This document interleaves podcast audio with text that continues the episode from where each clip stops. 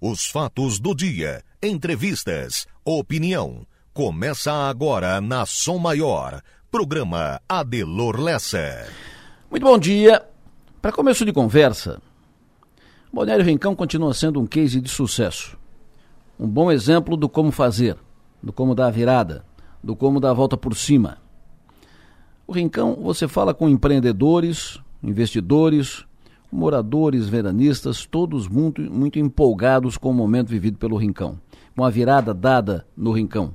Nós falávamos lá atrás, quando foi anunciado o projeto do Calçadão, dizíamos: isso será virada de página no Rincão. E foi. A empolgação é um negócio impressionante, satisfação de todos. Agora o Rincão vive uma nova fase que é do, da, da área dos condomínios, condomínios horizontais de alto padrão, ali na região sul do Rincão, depois daquela plataforma, plataforma sul do Rincão. Dali para frente, em direção à Barra Velha. Tem um já plantado, já pronto, outro que está sendo, estará sendo lançado agora uh, nos próximos dias, mais um outro do lado e mais um outro. E vai em seguida encostar em Barra Velha e que vai juntar com projetos lá em Ilhas, já em Araranguá. Vai criar uma área fenomenal ali. A postura do prefeito Jairo Custódio tem sido fundamental para tudo isso, para esse momento vivido pelo Balneário Rincão. Pelo seu jeito de fazer, pelo seu jeito de agir, o seu envolvimento pessoal e direto na linha de frente sempre para que as coisas aconteçam. Às vezes até em cima da máquina, ou em cima da escada, ou no, lá acompanhando a, a pavimentação, enfim, em cima do fato. Mas o Jairo tem mandato. O Jairo tem tempo no cargo. Não é eterno ali. É preciso então criar circunstâncias para que essas coisas no Rincão, esse momento no Rincão, não tenha solução de continuidade, não tenha problema, não seja travado daqui a pouco. Que as coisas continuem mesmo com Jairo não estando lá. É preciso pensar no amanhã no Balneário Rincão, próximas gestões, próximos mandatos, para que os próximos, mesmo pensando diferente e tendo outras prioridades, não façam um retrocesso no que está sendo feito, no que está encaminhado, nas coisas que estão andando e andando bem. É preciso criar normas e regras para isso. Tudo construído de forma coletiva, com a participação de todos da cidade, da comunidade, empreendedores, investidores, moradores, veranistas, comerciantes, empresários, todos, todos participando, movimento daqui, movimento dali. Mas isso precisa ser feito. Criar normas e regras para que este movimento, este processo no Rincão tenha garantia de continuidade. Hoje está tudo de acordo, está tudo indo, uh, mas ninguém sabe como será o amanhã.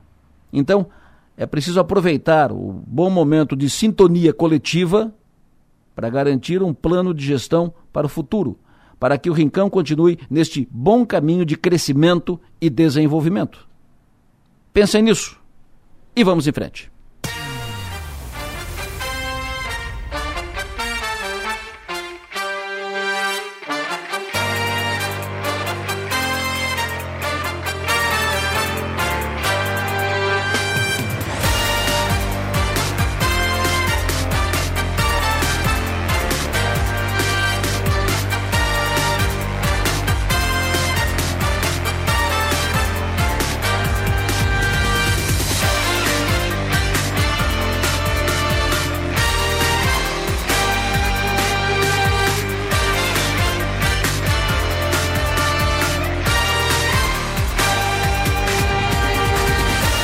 No sul do nosso estado catarinense, 7 horas da manhã, 3 minutos. Estou com Manuela Silva, que faz a produção do programa, com Marno Medeiros, que faz a operação técnica, e vamos juntos a partir de agora até as nove e meia da manhã. Daqui a pouco conosco, conosco aqui, daqui a pouco o Márcio Sônia, o Enio Biso, o Piara Bosque, a Mag Stopassoli, Jonas Cif, Lucas Rocco, Coronel Cabral, Stephanie Machado e outros do time da Som Maior e do 48 para atualizar todas as informações e estar sempre à disposição de todos vocês. Para interagir aqui com o programa, com mensagens de texto ou de áudio, com pautas, informações, opiniões, utilize o WhatsApp, fale conosco pelo número celular 999847027. E para nos ouvir, além de sintonizar o FM 100,7, acesse o link da Som Maior, que está disponível no quarto 8 portal 484 numeral 8 por extenso.com.br. Lá no pé da página do 48 tem o link da Som Maior. Fique à vontade. Abraço. É sempre um prazer contar com a participação de todos vocês. Hoje é dia 9 de fevereiro, ano 2023. Hoje é quinta-feira. Cumprimento hoje pelo aniversário a Mila da Autoes, Silvano Simon, Nestor Bach, Vanilda Gonçalves, Matheus Carradori. Parabéns a todos. Parabéns Henrique Bortolotto, Marisete Pereira, Giuseppe Marcelo, Irani da Costa, Maicon Isidoro, Jackson Fernandes. Alô, bom dia. Parabéns a todos os aniversariantes de hoje. Parabéns para o Alex de Souza. A todos os aniversariantes Bom dia, parabéns, sejam felizes.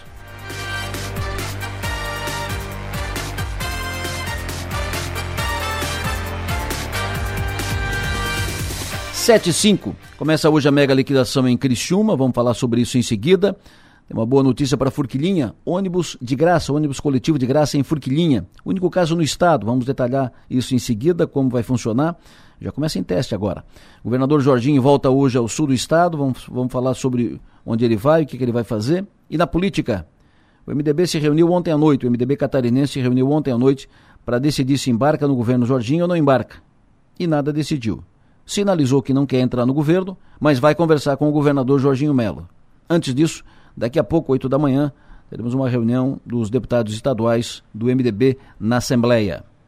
O que está certo é que o progressista entra no governo, vai ter uma secretaria, é provável que o progressista tenha uma secretaria e tenha liderança de governo. O Zé Milton pode ser líder do governo e o Silvio Drevik pode ser o secretário de Desenvolvimento Econômico, de Indústria e Comércio e tal. É, o PSD fora do governo. Teve secretarias oferecidas, segurança para o Napoleão Bernardes, turismo o Mário Mota, o PSD não vai entrar no governo. Ainda do governo Jorginho Mello, ainda da política do Estado, mais um secretário do governo Jorginho definido, o secretário de Turismo de Itajaí, Evandro Neiva, aceitou o convite do governador e vai assumir o turismo no estado. Informação antecipada ontem aqui pela manhã cedo pelo Piara, que foi confirmada mais tarde pelo governo. Nomes de Criciúma, que devem ser anunciados nas próximas horas para cargos no governo do estado. Jorginho Davi provavelmente será nomeado diretor técnico e administrativo da Fesporte e o Otmar Miller deve ser presidente da SC Gás. As duas nomeações estão encaminhadas, dependendo apenas de detalhes. Por exemplo, Jorginho depende da, da definição do Bruno Souza, ex-deputado, que foi convidado pelo, pelo governador Jorginho para assumir a presidência da FESPORT. No futebol, o empate de ontem do Criciúma em Tubarão contra o Ercílio Luz. Jogo ruim, o Criciúma teve jogador expulso, o goleiro Gustavo ganhou o terceiro cartão amarelo, não joga domingo e teve um gol perdido pelo Lohan, que era de fazer o Lohan vir a pé de tubarão para cá ontem à noite. Meu Deus do céu. A situação do Criciúma começa a se complicar no Campeonato Catarinense. O Nassif vai falar sobre isso daqui a pouco e vai falar também sobre Copa do Brasil. O Criciúma vai pegar um time de Ariquemes na Copa do Brasil, sorteio feito ontem. Mas antes de tudo isso, vamos saber a situação das estradas, rodovias. Enio Bis, alô, bom dia.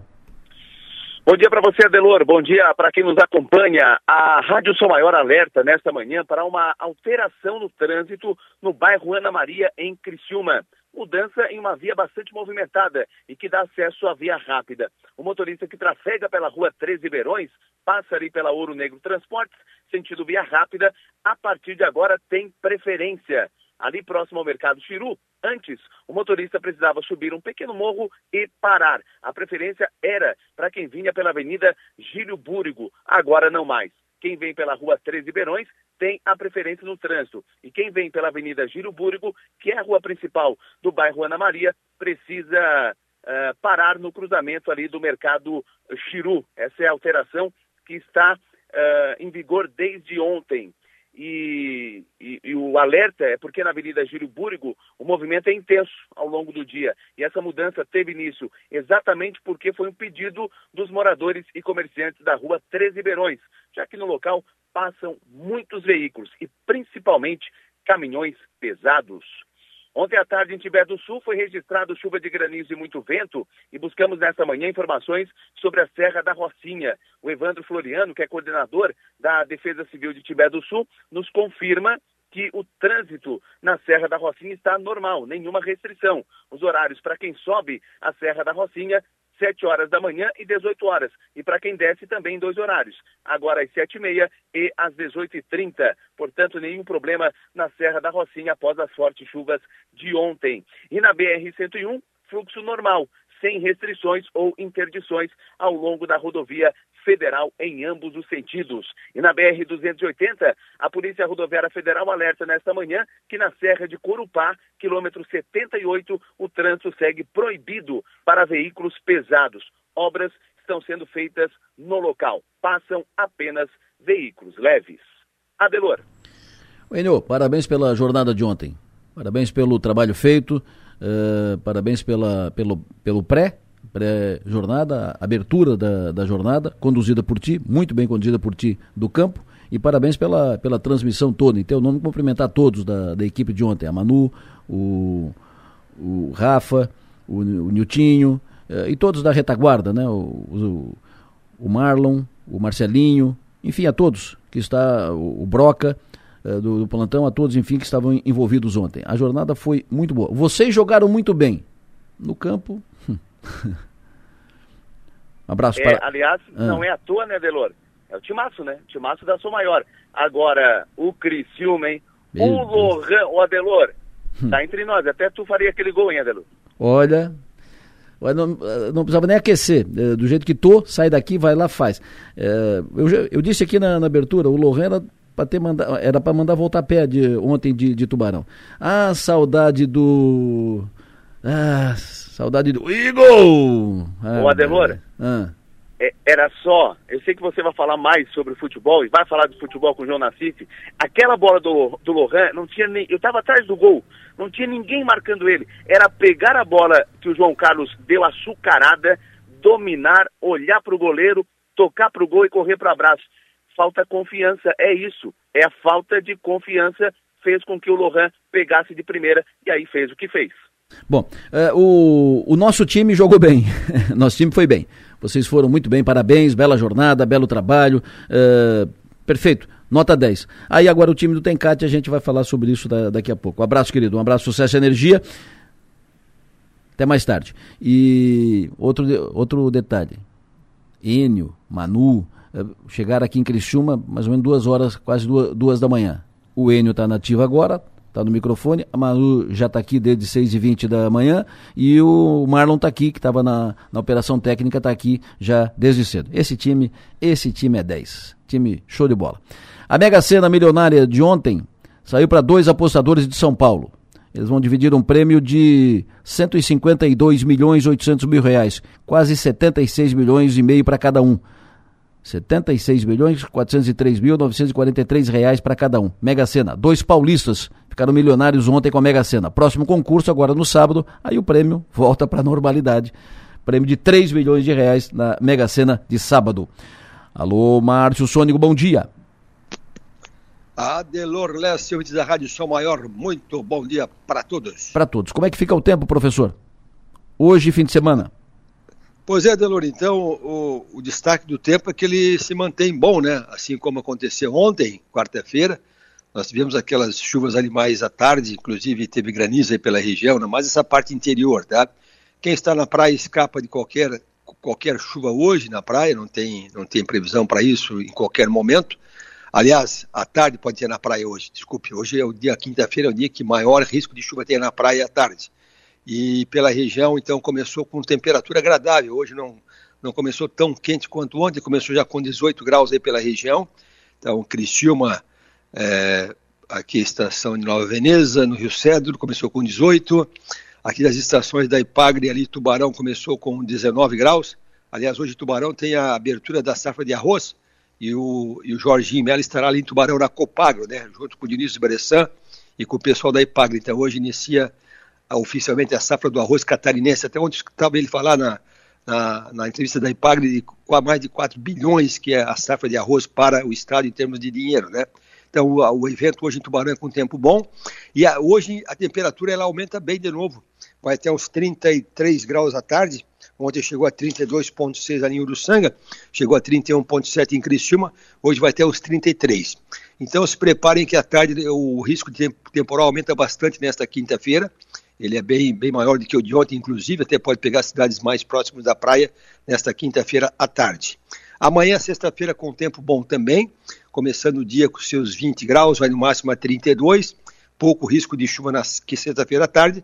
E para o final de semana, Adelor Leste ouvintes, manter aquela previsão de tempo maravilhoso, né?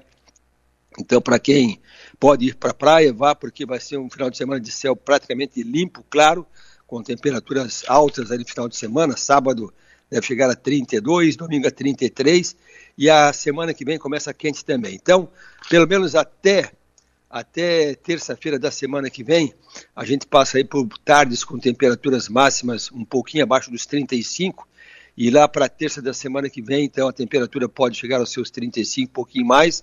Aí é que começa a refrescar um pouco mais a partir só da quarta-feira que vem. Então, uma, duas, três, quatro, cinco, seis, sete tardes muito quentes nesses próximos dias. E o que me chama a atenção da previsão de Elor Leste, ouvintes, é, é, a situação do interior do Rio Grande do Sul, né? Ali aquela região ali da, da fronteira do Brasil com o Uruguai, Delor, as temperaturas estão chegando facilmente até os seus 40 graus, né?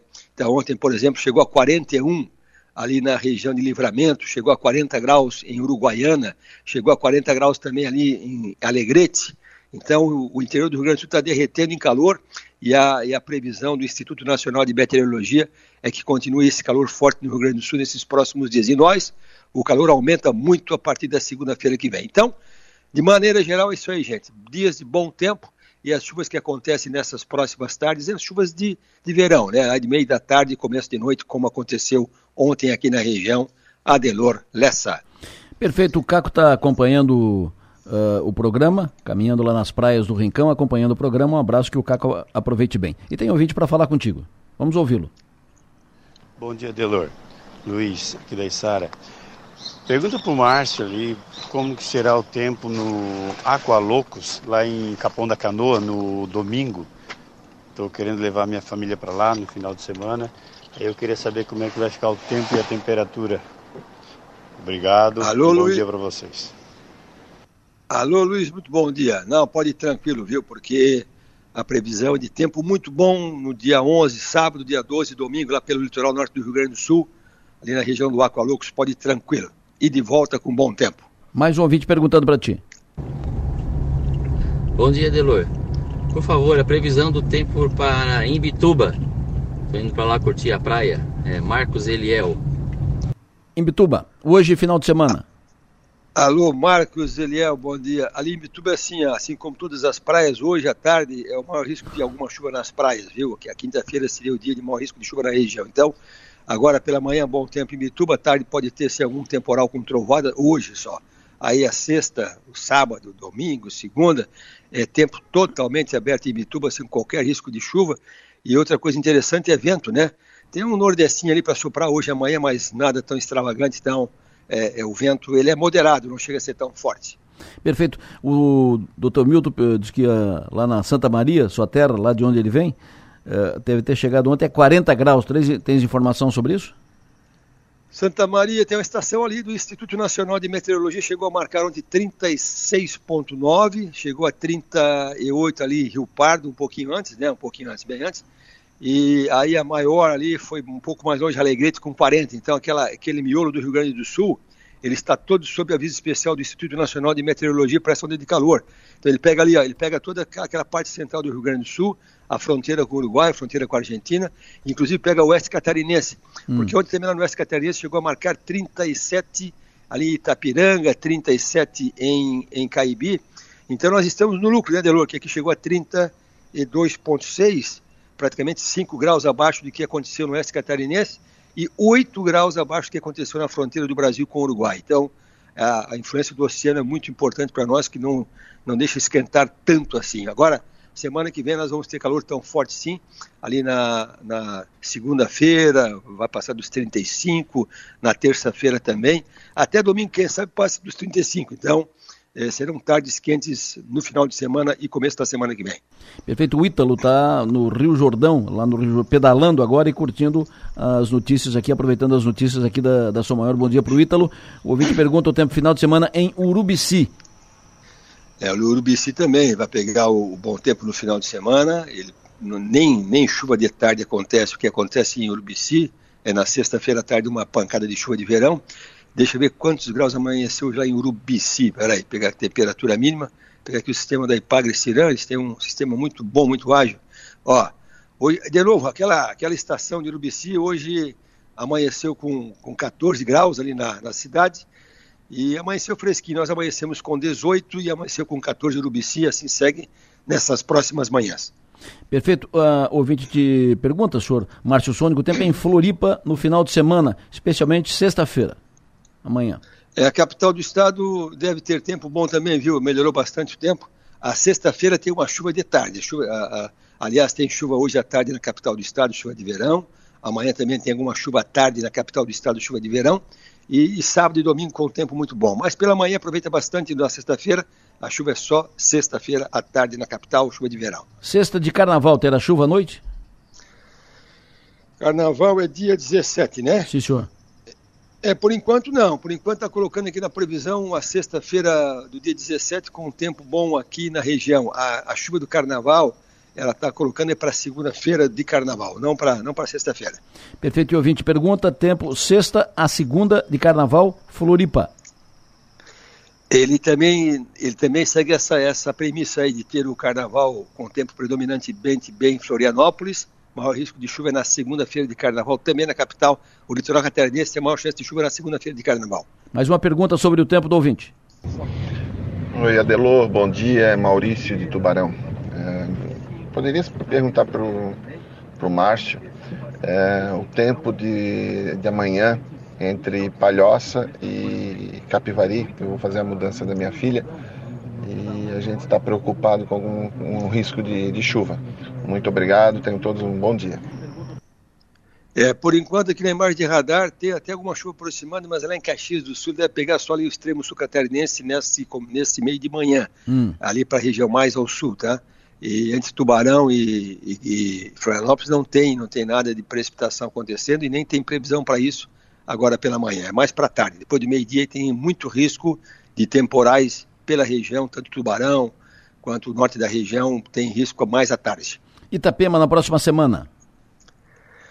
É, para a semana que vem, predominando o tempo bom também. Aliás, começa a aparecer um pouco de pancadas de chuva na semana que vem, a partir da quarta-feira, tá? Então, é, segunda e terça é bom tempo em Itapema, com certeza. Aí, quarta e quinta-feira da semana que vem já tem risco de algumas pancadas de chuva durante o dia, a qualquer momento. Então, tem um pouquinho mais de previsão de chuva em Itapema na semana que vem, a partir da quarta-feira. Perfeito. Mais um ouvinte dia, tudo bem? Aqui é o Wagner, do bairro São Simão. Como é que vai estar tá aí a temperatura e, e o tempo para domingo agora, que a gente vai fazer uma limpeza aqui em torno da nossa escola para início das aulas na semana que vem. Como é que vai estar tá o tempo aí pra gente? Um abraço. Alô, Wagner. No domingo é um tempo excelente, né? Eu, o ideal seria que tu estivesse na praia para tomar um banho de mar, mas vai estar trabalhando, melhor ainda, né? Um bem comum aí para gente. Tempo muito bom domingo, temperatura vai ter uns 33, 34 em Criciúma, no São Simão, e, mas é bastante sol, tempo bom. Perfeito. Muito obrigado, professor. Sucesso e energia, bom trabalho, até mais tarde. Deloro, bom dia para você, ouvintes, e até mais tarde. Previsão do tempo. Oferecimento. Instituto Imas. IH Serve. Romance que não acaba na venda. Quero registrar aqui o falecimento do seu Valmir Coelho, que é sogro do Eric da IDB. Ele faleceu ontem. O velório está acontecendo na Capela 2 do Cemitério Municipal de Criciúma, bairro São Luís. E acontece a partir de agora, né, o, o velório e a encomendação marcada para três da tarde, sepultamento na sequência. Então, seu Valmir Coelho faleceu ontem, velório na Capela 2 do Cemitério Municipal de Criciúma, bairro São Luís, e a encomendação do corpo, missa de corpo presente, três da tarde, para posterior sepultamento. Nossos sentimentos aos familiares. Prefeito do Arroio do Silva, o prefeito Evandes Caini, tratou ontem, numa ampla reunião, detalhes para arrancada de caminhões. Reunião ontem, que ficou definido. Vou colocar no ar em seguida. Antes, converso com o Vaguinho, o Wagner Espíndola, que é o secretário-geral da Prefeitura de Criciúma. Ele estava ontem em Brasília, foi fazer um bate-volta para tratar de liberação de recursos, os primeiros recursos do Fomplata 2. E já encaminhamento das primeiras ações, licitações, obras. Vaguinho, bom dia. Ô Delor, muito bom dia. Bom dia, Manuela. Bom dia a todos os seus ouvintes também. Na realidade, eu estou em Brasília, né? Estava em Brasília desde segunda-feira. Né? Ontem é, foi que a gente então retornou. O prefeito sim chegou na, na terça, né? E aí na, na quarta-feira, então ontem durante o dia todo a gente fez aí essa peregrinação nos gabinetes aí em busca de recursos, Adelor. Porque de forma muito especial esse ano, né? O orçamento teve uma mudança muito significativa, principalmente com relação aí às emendas individuais né, com, a, com a implementação aí da, da emenda constitucional 126, né, conhecida também como a emenda da transição. Né, então os deputados tiveram aí um acréscimo, um upgrade aí nos seus, nas suas emendas individuais aí de praticamente quase 12 milhões de reais a mais. E os senadores muito mais que isso ainda, né? Os senadores hoje têm aí quase 60 milhões de reais de emendas, né, para também serem aí apresentadas e distribuídas para os municípios, para as entidades também. Então, como esse, é, essa mudança, né, ela foi de forma muito, muito rápida, né, os municípios precisaram ser rápidos e ágeis também nos seus pedidos. Então, a gente programou essa, essa ida a Brasília já desde a semana passada, né, e ontem a gente passou aí em todos os nossos parlamentares, né, em, especiais, em especial aqui de Criciúma, né, passamos no gabinete do deputado Daniel Freitas, deputado Ricardo Guiz, deputada Giovana, deputada Júlia Zanata, e também naqueles parlamentares que têm identificação com a cidade, né? não deixamos nenhum deles de fora. É o que a gente sempre fala, acabou a eleição, a gente enrola as bandeiras e passa a ter a cidade como objetivo maior, né, Adelor? Claro. Então esse foi o, o objetivo ontem das nossas emendas. Para ter uma ideia, Adelor, o deputado hoje é, federal, que tinha, que tinha antes 19 milhões de reais das suas emendas individuais, passou a ter agora 32 milhões de reais. Hum. É, então, de fato, é um valor muito significativo. E aí a gente precisa, de fato, correr atrás desse recurso, porque ele é da cidade, ele é do contribuinte. Né, e quando a gente tem representatividade na Câmara dos Deputados, precisa aproveitar esse momento, Delor. E o senador, qual é o tamanho da, das emendas? Os senadores passou, é, eles já recebiam também o mesmo valor dos deputados federais, e isso mudou também, só para que você entenda de forma bem, bem rápida, é, o valor correspondente às emendas parlamentares, que são essas propostas que os deputados apresentam na peça orçamentária de um exercício para o outro, ela correspondia a 1,55% da receita corrente líquida da União. Isso passou a ser de 2%. Então, os senadores, por exemplo, passaram a ter um destino aí de 59 milhões de reais. Então, de 19 passaram para 59 milhões de reais porque daí eles fizeram agora uma distinção, os valores de, de, de senadores acabaram sendo valores maiores do que dos deputados, e isso, é, sem, sem, dúvida nenhuma, vai é, impactar aí também para os municípios, porque esses recursos eles são obrigatoriamente é, executados por conta também agora é, das emendas desde 2015, para ser bem é, exato, as emendas passaram a ter um orçamento impositivo, ou seja, tem obrigação de execução orçamentária, eles precisam liberar esses recursos, eles não claro. podem ficar internados com esse recurso. E aí agora a gente está também fazendo essa busca. Fomos ontem no gabinete da, da, da, da Dona Ivete, né, que, é a, que assumiu agora no lugar do Jorginho, passamos também no, no, no SAFE.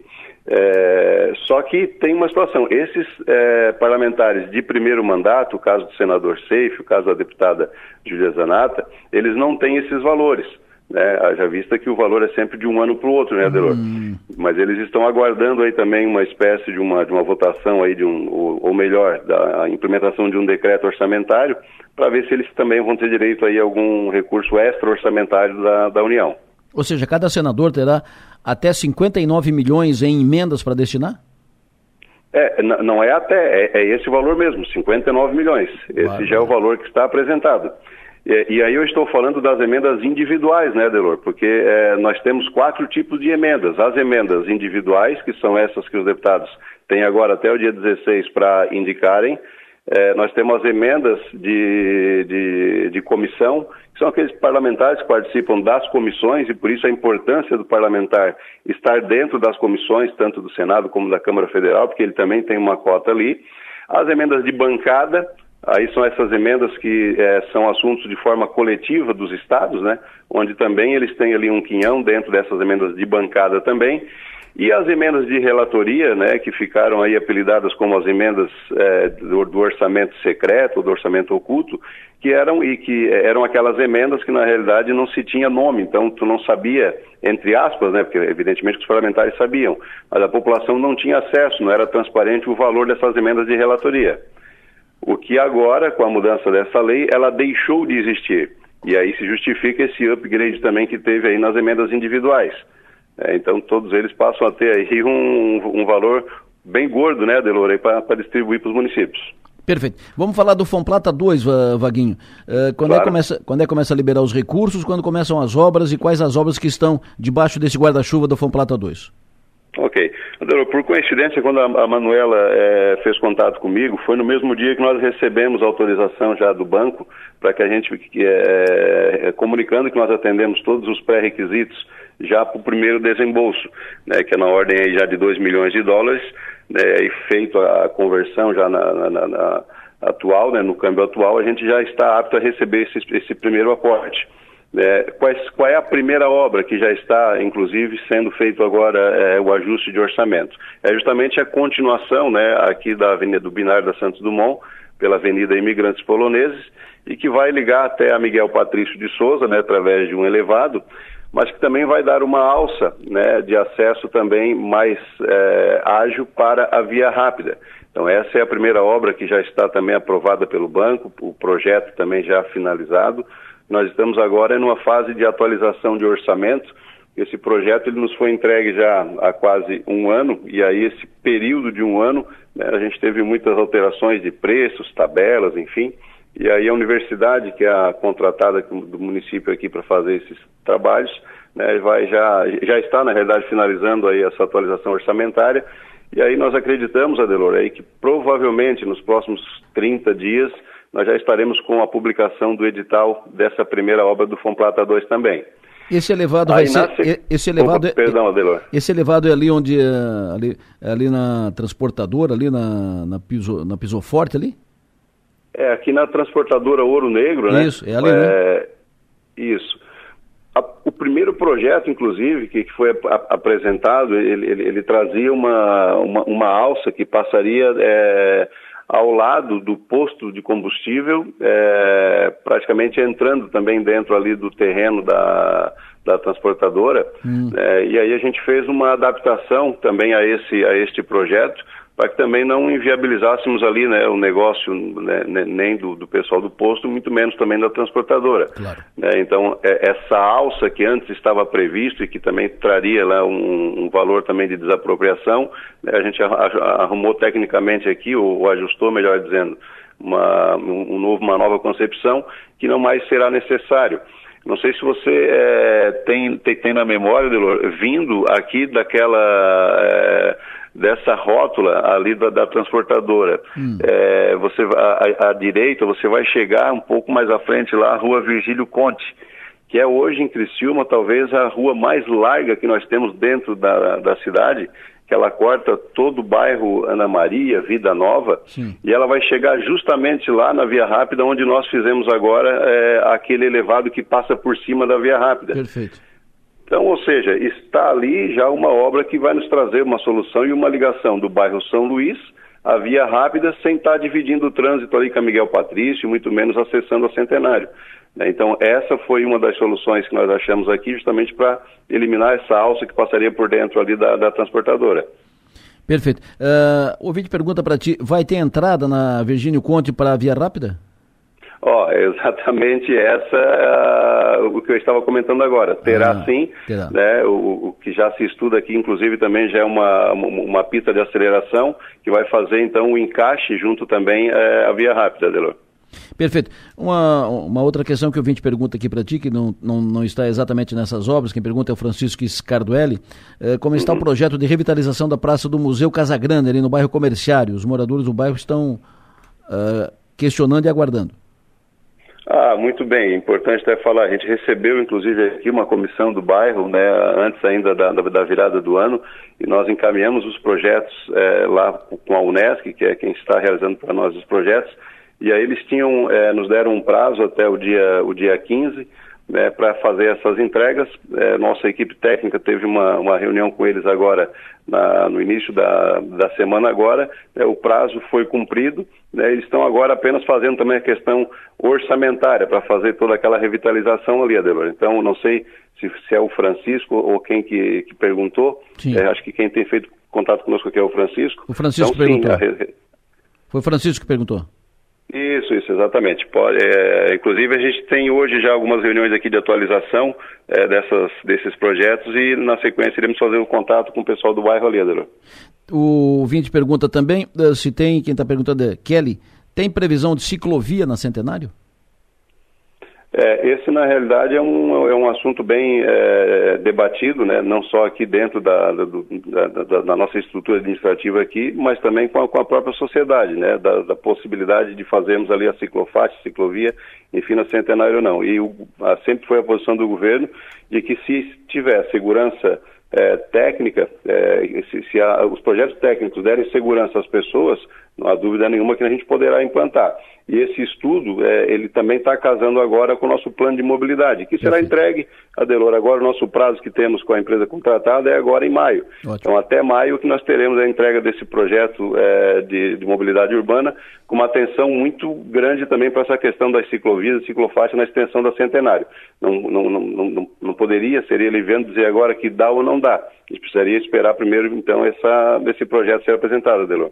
Perfeito. Então, Plata 2, a primeira obra é essa aqui na, na extensão da, da rodovia dos, dos poloneses, até lá um, um elevado ali na, na Transporte Ouro Negro, ali no, no posto de, de combustíveis. Sai quando a, a licitação? Que nós temos aqui, pelos próximos 30, é, é, sempre ruim a gente dar data, né, Delor? Porque às vezes tem algumas situações que não dependem é, da gente, claro. mas correndo os trâmites todos normais, aí em 30, 40 dias no máximo, a gente está com o edital publicado. Ótimo. Vaguinho, muito obrigado pela entrevista. Prazer ouvi-lo. Sucesso e energia. Bom trabalho.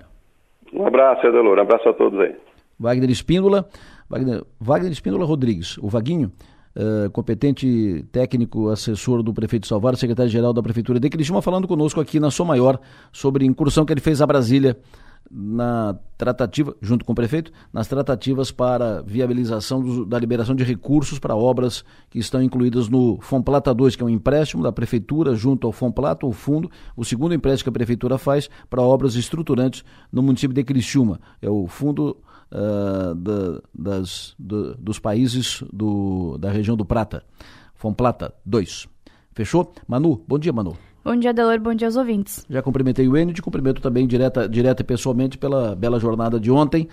Como disse para o Enio, o nosso time jogou bem. O time do Tencate não foi lá essas coisas, mas com, sobre isso eu falo com o Nassif em seguida. Quero te ouvir agora sobre os destaques de agora nas redes. Vamos lá então, começando pelo NSC, após os estragos, Santa Catarina segue em alerta para temporais com alagamentos e granizo. E mais de 300 casos de queimaduras por água viva são contabilizados por dia em Santa Catarina neste verão. No UOL, destaque para mortes em campo. Guerra entre facções aterroriza futebol amador no Amazonas. E Flamengo realiza reuniões a portas fechadas e tenta juntar cacos após é, fracasso. No G1, destaque para animais sentem antes do terremoto. Estudos apontam que sim, mas ciência não tem resposta definitiva. E Enem 2022, participantes já podem consultar notas. No 4-8, destaque para a Copa do Brasil, Criciúma enfrenta o Real Ariquemes na primeira fase e a Mosca de Criciúma faz apelo para doação de sangue, é destaque agora no 4-8. No Twitter, para fechar, destaque para a Turquia, mais de 10 mil mortos já foram contabilizados por causa dos terremotos. Mais de 300 mil pessoas colocam esse assunto mais comentado no Twitter, Adelor. Perfeito, muito obrigado, Manu. Já citei há pouco o falecimento do seu Valmir Coelho, seu Amir Coelho é de Criciúma, ali do bairro Operária Nova, 69 anos, faleceu problemas eh, cardíacos. Nossos sentimentos à família. Ele é sogro do, do Eric da, da IDB. O sepultamento, o velório acontece na Capela 2 do Cemitério Municipal de Criciúma, no bairro São Luís, e o, a missa, missa de cor presente, marcado para as três da tarde de hoje, com sepultamento em seguida. Seu João Nassif Filho, alô, bom dia. Bom dia, senhor Delor. Tudo calmo e sereno, seu Nassif, que joguinho ontem, meu Deus do céu. Pois é, é, mas, é mas é direto, né? Está acontecendo isso aí com o Criciúma já desde o início do campeonato. Né? Poucas vezes, em poucas situações, O Criciúma conseguiu apresentar um futebol, não diria de primeiro nível, mas um futebol mais, mais consistente do que esse que tem apresentado. Claro que o setor defensivo é o ponto alto da equipe, agora, do meio para frente, realmente é um fracasso. Né? As situações às vezes são criadas, como ontem, por exemplo, não sabem traduzir em gols, correm riscos. Ontem, no último lance, tomou a bola na trave, poderia ter saído com a segunda derrota do campeonato. Mas é assim, vamos ver se dá um jeito, né? Dá um jeito aí, porque agora vai jogar em casa contra o Joinville, que faz uma campanha horrorosa no campeonato. Então, a obrigação mais do que nunca de, de uma reabilitação, de uma vitória, para poder dar um salto na classificação e não ficar nessa zona aí de risco, né, em termos, inclusive, de classificação. O Criciúma está numa posição difícil ainda, né? não consegue, ainda não conseguiu vencer jogos, ainda não teve a sua base feita, né? Oitavo colocado hoje está no limite, o Camboriú joga hoje ainda. Se vencer, joga o Criciúma para fora da zona de classificação. Realmente a situação é muito complicada e o Tencate não está conseguindo dar um padrão a esse time, padrão ofensivo principalmente, né?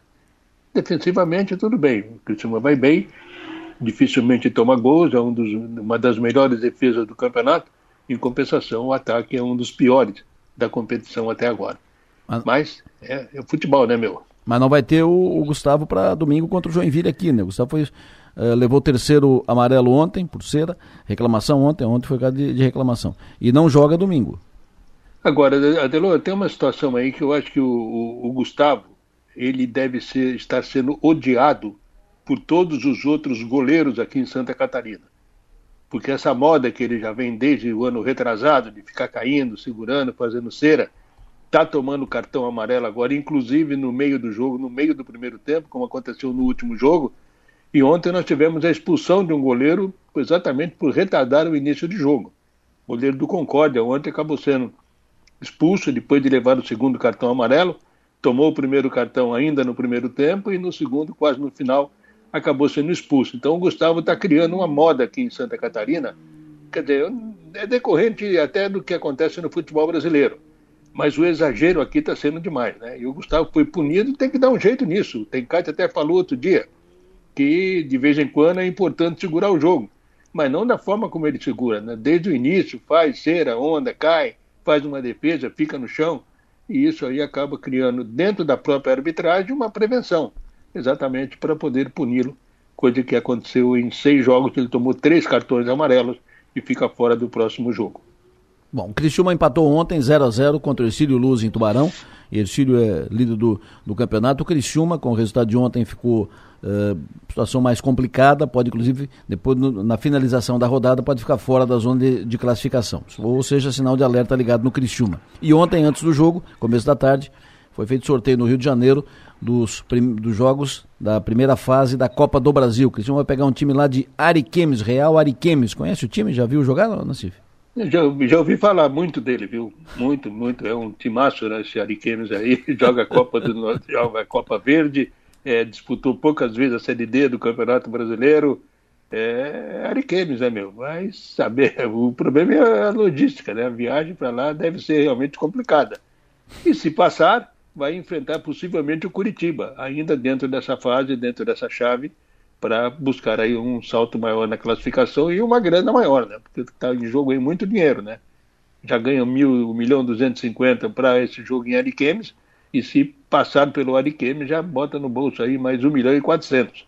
E depois, se passar pelo Curitiba ou outro adversário, a, a receita será muito maior. Mas tem que jogar, né? Tem que jogar futebol. De repente, esse Ariquemes aí, ficando nesse, nesse nheco-nheco aí que o time está jogando, esse Ariquemes aí pode apresentar uma surpresa, né? E buscar o resultado jogando em casa. Mas, alerta lá, alerta aqui, alerta aqui todos os sinais amarelos ligados no estádio Heriberto Wilson e no CT Antenor Angeloni. Perfeito, professor. Muito obrigado. Sucesso e energia. Bom trabalho. Até mais tarde. Até mais. 11 horas estaremos aí no Som Maior Esporte. Um abraço, bom trabalho. No Fio do Bigode. Oferecimento: Raibel e Clínica Odontológica Doutor André Lima. Às 7h42, ainda no esporte, eu tenho o prazer de conversar agora com um campeão. Uh, finalizou o ano 2022, campeão mundial de jiu-jitsu sem kimono na Califórnia. Quero saber das suas expectativas para 2023, as competições. Henrique Secone, bom dia. Bom dia, Delô, tudo bem? Muito bom falar contigo. Imagina, Prazer. bom te ouvir. Prazer é nosso. O Secone, que é da atleta da Fundação Municipal de Esportes de Criciúma, eh, quero te ouvir sobre projetos para 2023, tua agenda de competições. Quando é que tu começa a entrar de novo? Então, é, finalizei o ano muito bem, né? A gente até fez uma, uma entrevista, acho que dois dias depois do, do meu título mundial. É, então, cheguei no, no, Brasil na semana passada, na segunda-feira. Então, essas duas primeiras semanas aí, estou dando um pouco um, um descanso para o meu corpo, até porque o ano de, de 2022 foi um pouco puxado, assim. Eu tive muito bons resultados. É, além do campeonato mundial de jiu-jitsu, eu fui campeão brasileiro e pan-americano também. Então, isso exigiu bastante esforço, bastante dedicação. Logicamente, através aí de um bom suporte que eu recebi da Fundação Municipal de Esportes, né? através do, do presidente Neto Gione, do meu coordenador técnico Patrick Bressan, então, eu, eu, retorno aí aos treinos fortes nessa, nessa primeira semana, nessa próxima semana. E meu, meu, minha primeira competição é, vai ser provavelmente no mês de abril, nos Emirados Árabes. Na primeira semana de abril. Perfeito. É, quantas, no, porque o, o esporte, né, o jiu-jitsu é um esporte forte, né, de um desgaste grande do, do atleta. Então, vocês têm quantas competições normalmente por ano? Como tu disseste antes, tem que descansar o corpo, né? Faz, vai, disputa, depois tem que dar um tempo para descansar o corpo, depois retoma os treinos e tal. É, vocês fazem quantas competições por ano? Então, é como, como tudo, na, na, como qualquer profissão, primeiro você precisa conquistar o seu espaço ali, né? Então, é, é, quando eu ganhei a faixa preta ali no ano de 2018, aliás, no ano de 2017, é, eu competia duas vezes, duas vezes dentro do mês, né? Dentro de cada mês. Então, sobretudo porque eu queria pegar essa bagagem, esse know-how, essa experiência e ganhar meu espaço dentro do esporte, né? Então, conforme, poxa, minha carreira foi, foi tendo mais, eu fui tendo mais espaço, fui ganhando, enfim, fui ganhando experiência, fui conquistando bons resultados, né? Você vai focalizando nessas competições maiores. Esse ano é, eu tenho algumas competições alvo aí, então provavelmente eu vou ter umas 5, 6 competições dentro desse ano, mas competições de um, de um nível muito maior, né? Perfeito. As competições todas no exterior? Então, uh, sim. Algumas no Brasil também, uh, duas competições no Brasil e o restante delas no, no exterior. Perfeito. Agora, por exemplo, tu está aqui ou tu está nos Estados Unidos? Não, não. Eu cheguei no Brasil na última, na segunda-feira passada. Fechou. Secone, parabéns e muitos títulos nesse ano 2023. Poxa, muito obrigado. É, vamos lá, muito, muitos projetos aí, né? Tenho certeza que esse ano a gente vai levar aquele cima para o mundo de novo. Perfeito. Henrique Secone, atleta da Fundação de Esportes de Criciúma, representando Criciúma, como ele disse, levando Criciúma para o mundo, atleta de jiu-jitsu, campeão brasileiro, campeão mundial, aliás, em 2022 ele fechou o ano com esse título, campeão mundial de jiu-jitsu sem kimono, título conquistado na Califórnia. Ainda no esporte, fala conosco agora o Jean Reis, professor Jean Reis, coordenador do projeto Anjos do Futsal. Bom dia, Jean, como é que tu vai? Tudo bem? Bom dia, Delor Lessa, bom dia a todos os ouvintes da Som Maior, um prazer estar novamente conversando com você. Graças a Deus tudo bem, né? Quando iniciando, é, muitos compromissos, muitas visitas aos municípios parceiros, a nossa Universidade Unesc, que também é a nossa grande parceira, e o projeto Anjos do Futsal aí, é, dando passos para reiniciar em 2023. Vocês acabaram de renovar com 14 municípios, inclusive eh, Criciúma, Criciúma mais 14, 15 municípios eh, renovaram o projeto Parceria Anjos do Futsal para 2023. Alguma novidade? Enfim, em síntese, como está funcionando o projeto Anjos do Futsal em parceria com os municípios? Então, Adelor, é exatamente como você falou, já são 15 municípios que a gente renovou, todos os anos a gente procura os municípios para dar sequência, né, é, com o projeto. É, terminamos o ano de 2022 com 22 municípios, portanto faltam sete que eu acredito que até o início da semana que vem nós conversamos com todos e já para depois do Carnaval iniciarmos as nossas atividades. A grande novidade do projeto Anjos do Futsal, que a parceria com o município de Cocal do Sul nas categorias de base, que o ano passado a equipe sub-15 chegou até as semifinais, é, sendo eliminado pela atual campeã é, Joinville. Foram seis meninos para o futsal de Criciúma, né? É, aceitamos ontem essa, essa, essa ida dos meninos com o, o, o presidente da FMX, Simon Neto Gione, e também é, estamos lançando para esse ano a grande novidade, que é um núcleo na parte da manhã. São muitos pais que acabam procurando o projeto Anjos do Futsal, só que todos os núcleos eles, do, do município de Criciúma acabam sendo à tarde.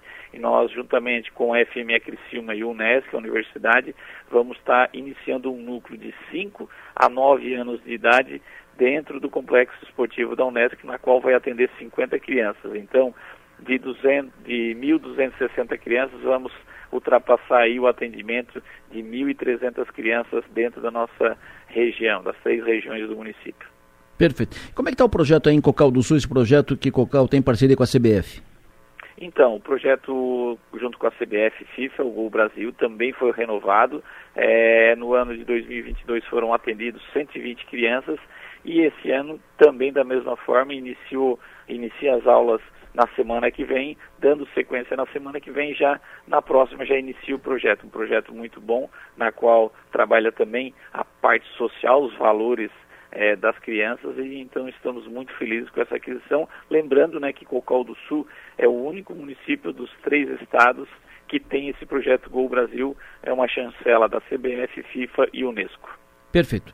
Jean Reis, o Jean Reis que é coordenador desses dois projetos distintos que funcionam bem aqui na região. Projeto Anjos do Futsal, renovado agora em 15 municípios, em parceria com 15 municípios da, da região, e o projeto que Cocal do Sul tem com a CBF. Sempre bom te ouvir, Jean. Parabéns pelo trabalho. Muito obrigado pela entrevista. Muito obrigado, Adelor, pelo espaço. Que precisar falar do projeto Anjos do Futsal ou até mesmo do município de Cocal do Sul, a gente vai estar sempre à disposição. Um grande abraço a todos.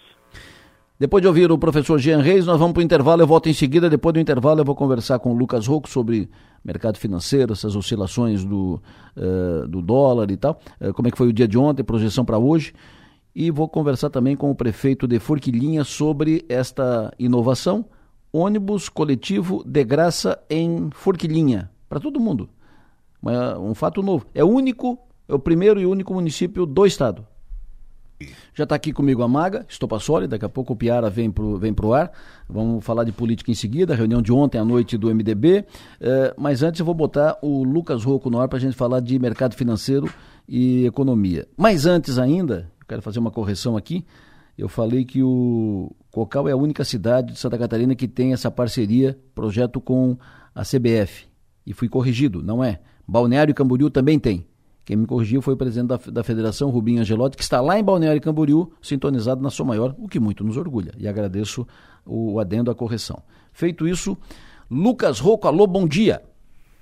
Bom dia, Delor, tudo bem? Tudo calmo e sereno, conte-me tudo, doutor. Continua esse tiroteio aí do presidente Lula com o presidente do, do Banco Central e consequência, desdo, desdobramentos, mexe daqui, mexe dali. O que, que quer o Lula com isso? Uh, autonomia do Banco Central, não tem? Isso continua uh, produzindo desdobramentos, reflexos negativos no, no mercado? Uh, amainou? Como é que foi a situação ontem? Olha, chefe, aparentemente a coisa deu uma acalmada ontem. Isso partiu é, do, do ministro Alexandre Padilha, que é de Relações Institucionais, é, e ele ontem foi numa linha de que não tem intenção nenhuma por parte do governo de mudar essa lei de autonomia do Banco Central, que não tem pressão sobre o mandato da autoridade monetária, ou seja, é, é só conversa. É, isso fez o mercado ficar mais leve. O mercado já tinha gostado bastante do resultado do Itaú, que foi divulgado antes da abertura, e aí, com essa afirmação do Padilha, a Bolsa ganhou bastante força ontem. Saiu lá de 107 para 109 mil pontos, encostou em 110 mil pontos, e o movimento dos juros foi muito importante. A gente viu as curvas de juros, ou seja, os juros futuros que são negociados na Bolsa, é, que, como um presságio de como será a economia lá na frente, vieram para baixo é, e, e, de forma intensa. É, e, e, as ações também de, de, empresas ligadas ao mercado interno, à economia interna, como Cirela, Magalu, acabaram subindo é, bastante ontem também. Mas foi impressionante o movimento dos bancos. Viu? O Itaú é, subiu mais de 8%, o Bradesco 5% e o Santander também ali próximo de 5%. E a gente teve é, essa boa movimentação, é, mesmo considerando que lá fora foi um dia ruim, as bolsas lá caíram mais de 1%, teve um diretor do, do, do Federal Reserve, que é o Banco Central lá dos Estados Unidos, que disse que os juros podem ficar é, é, elevados por um tempo maior do que o pessoal está imaginando. Isso acabou já pesando é, o humor dos investidores e também os resultados das empresas por lá, de maneira geral, estão vindo um pouco abaixo do que se esperava. Então, hoje, o mercado está com um humor um pouco melhor lá fora. Pode ser um dia, porque a gente está dois dias já seguidos com sinais invertidos que o mercado tem operado lá fora. Hoje, talvez a gente tenha tanto lá fora como aqui subindo. Pela manhã, o, o, o, destaque hoje, os comentários lá fora estão sobre a Disney. A Disney está eh, com as ações subindo bastante depois que é, o, foi anunciado que a, que a, empresa vai cortar 7 mil empregos para tentar economizar 5 bilhões e, e, deixar o streaming dela, que é, o streaming é uma plataforma tipo Netflix, transformar aquilo num negócio lucrativo. Inclusive Bob Iger, que tinha aposentado, ele é, acabou voltando para a Disney depois da pandemia, é, exatamente porque esse negócio de streaming estava dando muito prejuízo para a Disney. E, e, e, e, pelo visto, o mercado aprovou o plano dele, está acreditando que ele vai conseguir fazer isso aí funcionar. Então, a gente tem hoje como principal evento aqui no Brasil é, o IPCA, a inflação oficial do mês de janeiro, vai ser divulgado. Estamos esperando algo em torno de 0,5%, o que traz a inflação para baixo de 6% na passagem anual, que é muito bom. E depois é, do fechamento da Bolsa, tem o resultado do Bradesco. O Itaú já botou na conta o rombo das americanas, agora o mercado vai descobrir quanto é que é o rombo no Bradesco, se ele já vai colocar no balanço tudo agora é, é, nesse resultado, nesse, nesse relatório de hoje. Então, por enquanto, esse, e claro, todo mundo de olho também nessa questão do Lula e do Banco Central, se ou, vão haver né, é, novos comentários, é, mas, como eu disse, o Padilha botou pano quente ali, vamos torcer para que essa situação permaneça assim, chefia. Por enquanto é isso, um abraço, bom dia. Fechado, chefe, abraço, César Energia, até amanhã no bolso e na bolsa. Oferecimento. Locativa. Vamos falar de política? Magali. Maga, Magali não, Magali. Maga Stopassoli. Bom dia, José Delor. Bom giorno. Bom giorno. Tudo bem, Nela Matina? Muito bem. Tudo bem. O Piara Bosque, alô, bom dia. Bom dia, Delor. Bom dia, Magali. Bom dia, ouvintes da Sou Maior. Vamos trocar aqui, vamos adotar aqui o nome da. A troca do nome da Magali. Bom, vamos falar de política. Reunião de ontem do, do MDB. Na linha conosco, o deputado líder do MDB na Assembleia, deputado estadual Fernando Krelin. Deputado, bom dia. Bom dia, Delor. Bom dia, o Piara. Bom dia, Magali. Uma honra estar com vocês. Imagina, honra nossa. Muito obrigado pela sua atenção. Sempre bom ouvi-lo. Síntese da reunião de ontem à noite do MDB.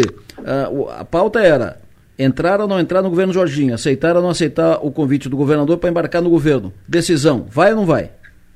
Então, ontem tivemos a reunião do MDB, foi uma reunião um pouco mais ampla, ampliada com a participação da executiva, os dois ex-governadores, o Pinho Moreira também e o Paulo Afonso, onde a pauta principal seria a possível entrada no governo do Jorginho. Então, nós debatemos bastante, ficamos praticamente uma hora e meia, todos os presentes falaram, e a ideia principal seria que a gente pudesse entrar no governo Jorginho, mas entrar também do tamanho que o MDB é. Não digo especificamente em espaços, tá, Adelor? Nós estamos falando também de projetos, porque ano que vem nós temos uma eleição de prefeitos e nós temos que entender qual seria realmente a ideia do governador Jorginho Melo com o MDB apenas uma troca, o MDB entrar no governo por seis votos na Assembleia, ou ter um projeto junto ao MDB. Então isso ficou indefinido a entrada do MDB justamente por isso. Nós temos que sentar a bancada do presidente do partido, Chiodini, com o governador, acredito que isso pode ocorrer ainda nessa semana ou semana que vem, para daí sim nós entendermos é, o que o Jorginho quer conosco. A princípio, teve uma, foram conversas iniciais do presidente do partido com ele, onde ele disse que ele gostaria de ceder a infraestrutura, né, um pedaço da infraestrutura ao MDB.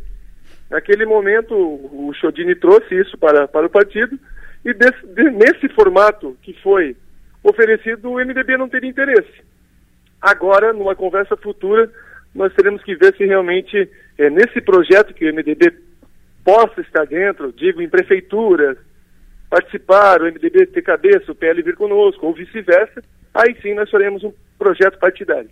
Ou seja, o que está hoje posto é a cadeira do secretário de infraestrutura, porque as superintendências da infraestrutura já estão ocupadas, uh, o, adjunto já, já está de, definido, enfim, a estrutura de comando uh, está praticamente toda definida, faltando apenas o cargo de secretário. Neste modelo, não interessa ao MDB. Esse modelo, na verdade, botar só a cabeça do secretário lá, nada mais é do que não é, não demonstra um interesse pelo MDB, e sim apenas um interesse de ter uma vaga para o MDB em troca de seis, seis votos. Nós queremos é participar efetivamente desse projeto do governo do Jorginho, do projeto do PL, junto com um projeto do MDB. Se nós tivermos como alinhar um projeto com ele, tudo bem. Caso contrário, se for nesse formato, não tem por que o MDB estar no governo. O Piara Bosque. Bom dia, deputado. Vamos falar com o senhor. Deputado, Bom dia, Piara. O, o... Honra. É, o senhor fala, nesse formato não tem, na, não, não tem interesse o MDB participar. Como poderia ser adaptado o formato? Mais secretarias? Uh, ampliar o espaço dentro da infraestrutura? O que, que o MDB leva para o Jorginho como espaço que desejaria? O MDB, por ser um partido, o Piara, com mais de 100 prefeitos, é, a participação no governo também se dá pela atenção aos nossos prefeitos, aos nossos municípios. Então, efetivamente, só apenas com a Secretaria de Infraestrutura, nós conseguiríamos dar esse, esse suporte que os municípios necessitam, esse apoio que os prefeitos do nosso partido eh, necessitam. Então, ficaria muito pequeno, muito pouco para o tamanho do partido, para a atenção que nós temos que dar ao partido. Ao partido, quando eu digo, são todos esses, esses membros que fazem parte com, com cargos eletivos no executivo ou no, no legislativo. Então, fica um pouquinho difícil nesse formato que o Jorginho colocou colocar a cabeça. Digamos que vai um, um, um deputado assuma o posto de, de secretário de Estado, mas sem a condição de poder, não, nós vamos fazer tal obra, nós vamos fazer isso, fazer aquilo, e sim já com pacote formado, fica um pouco difícil. Então a gente, na verdade, faria apenas de conta que estaria no governo, mas efetivamente nós não teríamos essa alçada de apoio aos municípios. Então, é, nesse formato, tá, eu quero, estou sendo bem sincero, nesse formato fica difícil. Maga? Deputado, bom dia. É, Bom dia. Na live em que participou com o Piara, o deputado federal Valdir Cobalcini citou a, a, a eleição pra, do Estado, né? Daqui quatro anos. Ele, ele fala Sim. sobre o, o, MDB ter um projeto próprio e tudo mais. Agora, o senhor traz a, a, a, discussão, né? Traz o assunto da eleição municipal, ou seja, esse, esse assunto vai entrar antes na pauta do MDB. Mas, na sua avaliação, o, o, o PL e o MDB poderiam estar juntos? Eu queria trocar isso em miúdos para nossa para as pessoas que nos ouvem. Como é que o senhor, o senhor imagina é, essa composição, essa, esse projeto junto com o governador para as eleições municipais?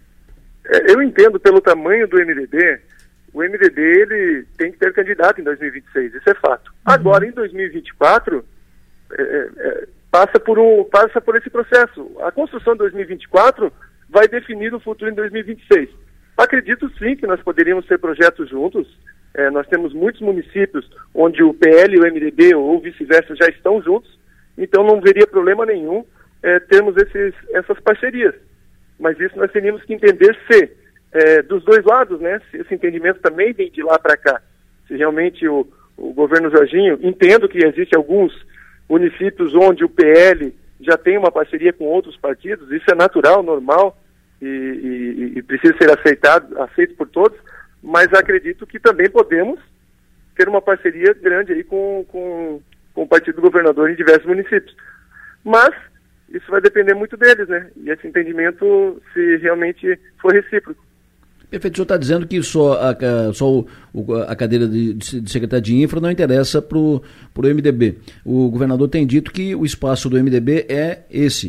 Uh, e, outros espaços já estão praticamente definidos. Seria o turismo. O turismo ontem foi definido o secretário. Seria desenvolvimento econômico, já está definido o secretário. Uh, falta a segurança pública, mas já tem uma, uma sinalização. Então, diante disso, Ficando assim, o MDB vai dizer: muito obrigado, governador, uh, vamos, vamos atuar em, em, em sintonia e tal, mas estaremos fora do governo. É isso que o MDB está preparando para comunicar ao governador nessa reunião que será realizada? É, nós já estamos, é, já estamos fora do governo, né? O, a liberdade para a bancada, cada um votar com a sua consciência e com a sua independência. Acho que é, o eleitor também ele, ele exige muito dos deputados eleitos então, é dar essa liberdade para cada um. Ser base de governo realmente é, é, podemos ser, podemos apoiar o governo sem problema algum. Isso não quer dizer que teremos que ter participação no governo, é, é independente. Só que também não, não existe esse compromisso de ter que votar dessa seguinte forma. Eu acho que o, o parlamentar precisa ter essa independência, porque ele vai ser cobrado pelo seu eleitor por isso, né? Perfeito. Ainda mais nesse momento de mudança, tem muita mudança é, na política o eleitor ele, ele vai cobrar. Então acho que a liberdade também para o parlamentar é importante. Perfeito. Uh, o Piara? Uh, ontem, também na live que eu fiz com, com o deputado federal Cobalcini, ele disse, ele defendeu que o partido tenha candidato a governador em 2026, colocou o nome dele na lista, inclusive nessa lista de pregados a governador. O MDB já conversa sobre isso, já, já tem nomes circulando para pré-candidatos a governador, além do Cobalcini? Eu acho importante o, o que o Cobalcini fez. É, o MDB realmente precisa ter candidatos ao governo do Estado, ter nomes, né? Eu digo o nome do Cobalcini, o nome do Chiodini, o Antídio Lunelli, que é um, um grande nome do nosso partido. Então, eles teriam que se colocar à disposição, sim. Porque ninguém é, chega a governador se não disser que tem vontade de ser governador, né? Mas tudo isso ainda é muito cedo, porque nós temos uma eleição municipal é, em 2024 e, nesse momento, a eleição municipal é prioridade. Maga. Deputado, como é que o senhor pretende conduzir a liderança do seu partido na Alesc com relação, então, ao governo Jorginho Melo, caso o seu partido não entre no governo da forma como, como gostaria? O MDB, historicamente, ele tem é, essa sintonia na Assembleia Legislativa. Foi assim na legislatura passada, com nove parlamentares. Está sendo assim é, com seis parlamentares. Nós temos uma sintonia bem bacana. O partido ele é bem, bem unido nesse quesito de, de votar em conjunto, de defendermos as mesmas pautas. Então eu não vejo problema algum de, de, de liderar a bancada, estando ou não estando né, com espaço em governo. É, todos os deputados eles têm seus, é, suas personalidades, mas no montante nós somos todos defensores de pautas idênticas.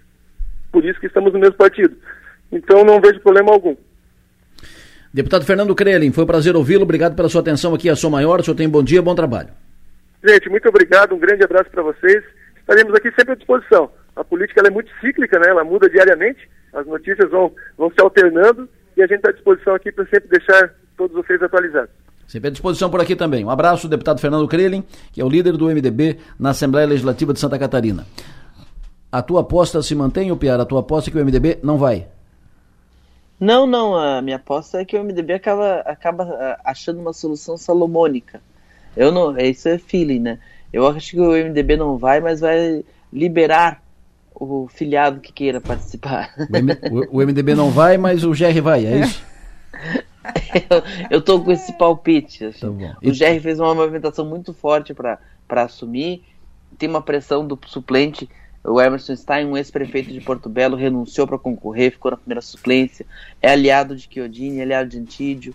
Eu acho que uh, o Antídio tem se mostrado na Assembleia, na, no, nas redes sociais, como um aliado do, do governo Jorginho. Uh, mas o espaço está pouco, o espaço está pouco realmente. O, o MDB lá ficou com pouca cadeira para botar gente para sentar lá na, na infraestrutura. Mas acho que isso vai ser bem conversado. O MDB está na fase de dizer assim: de, de negociar para cima, né? E Jorginho vai tentar negociar para baixo. Talvez o, o, termo seja uma solução salomônica, mas eu acho que de algum jeito o MDB vai estar tá lá. E a tua aposta, Maga? Continua, minha aposta continua. Acho que até meio do ano a gente tem o MDB acomodado no governo. Ah, não, não, meio do ano. Ah, pois mas, é. Até, mas, até, mas até a projeção. Meio do ano passa um que, treino, não, mas calma lá, a projeção do, dos ah. MDBistas é de que não. Que não, a discussão pensa... é agora. Agora, entra, vai ou não vai? Entra, claro que entra. Entra? Entra. Pois é, eu, eu, eu, eu refaço a minha aposta que acho que o MDB não vai. Tipo, muito obrigado, e não vai, e vai ficar aguardando o momento o momento que o governador precise mais. Nesse momento, eh, o governador está trabalhando com a ideia de ter 30 votos e tal, então não precisa muito. É que está todo mundo... Mas vai, acho que o MDB agora fica fora e vai aguardar o momento em que o governador vai dizer, ô, oh, estou precisando. Aí Mas quando seria esse momento? Daqui um mês, dois meses? Não, pode meses? ser daqui um mês, pode ser daqui um ano. Né? Depende do andar da, da é, carruagem. Daqui a um ano passa um trem, né? Passam dois né? trens. Passam dois. É que, na verdade, agora está todo mundo com a autoestima muito boa, né? Tanto pois o é. governo quanto o MDB. Então, agora é um momento que todo mundo tem essa dificuldade de... Quem precisar primeiro vai dar uma baixadinha na guarda. Então, se isso for mantido, o, o governador Jorginho lançou, uh, lançou linha para trazer MDB, progressista e PSD. E, pelo jeito, vai levar só o progressista. Com o Silvio Drevi. Só quem está precisando.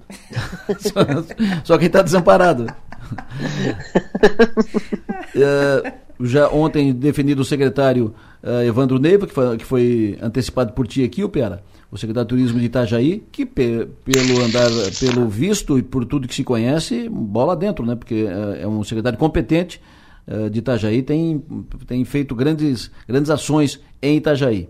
E para Criciúma, tem dois nomes encaminhados o Jorginho Davi para a direção técnica e administrativa, como diretor técnico e administrativo da FESPORT, e o Otmar Miller para a presidência da SC Gás. São nomeações que estão encaminhadas. O Jorginho Davi depende da resposta do Bruno Souza, para daí o governador montar a estrutura da FESPORT. E o Otmar Miller de detalhes, uh, detalhes uh, apenas burocráticos, é, é o que temos, é, foi a informação que recebi ontem à noite de Florianópolis e seriam as duas nomeações de Criciúma. Vejo Criciúma uh, pouco representado no, na estrutura de poder do, do governo Jorginho. É claro que uh, os nomeados são, via de regra, nomes de alto padrão, mas vejo Criciúma pouco representada pela importância da cidade, uma das maiores do estado de, Santa Catarina, uh, polo de toda a macro-região sul de Santa Catarina, uh, importante. O Jorginho foi muito bem votado aqui em Criciúma. Vejo Criciúma pouco representada. Vai ter duas funções uh, que não são do, do, do núcleo duro, do, do, núcleo de poder do governo. Tem mais e algum... A gente, e a gente tem aqui os três deputados é, é, PListas, né, também, que é a Júlia Zanata, deputada Júlia Zanata, deputado Daniel Freitas e deputado Gessé Lopes. Dois federais e um, e um estadual. É. Piara.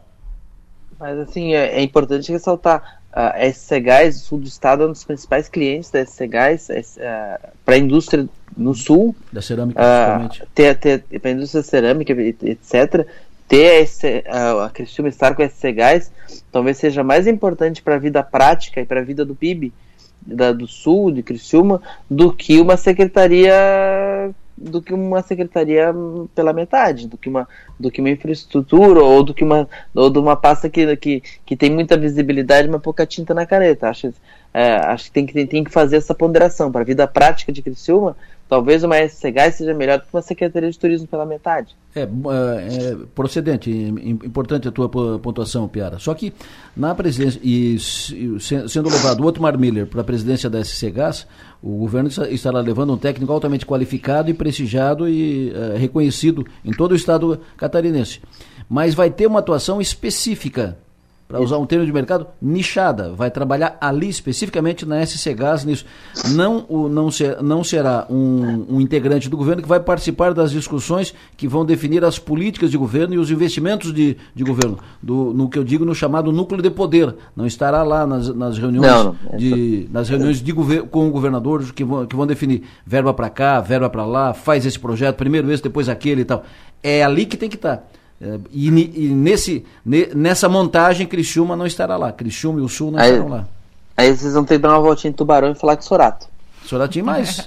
Soratinho de vez em quando está aqui, sou o Sorato, né? Que a gente tem que se acostumar a chamar de deputado Sorato, né? Porque aqui, como a gente o conhecia, era o Soratinho, né? E era assim que todos o tratavam, a pessoa de, de fino trato, de fácil. Ele está sempre por aqui. Isso não será de dificuldade. Tratar com o Sorato não vai ter de dificuldade, não vai ser problema.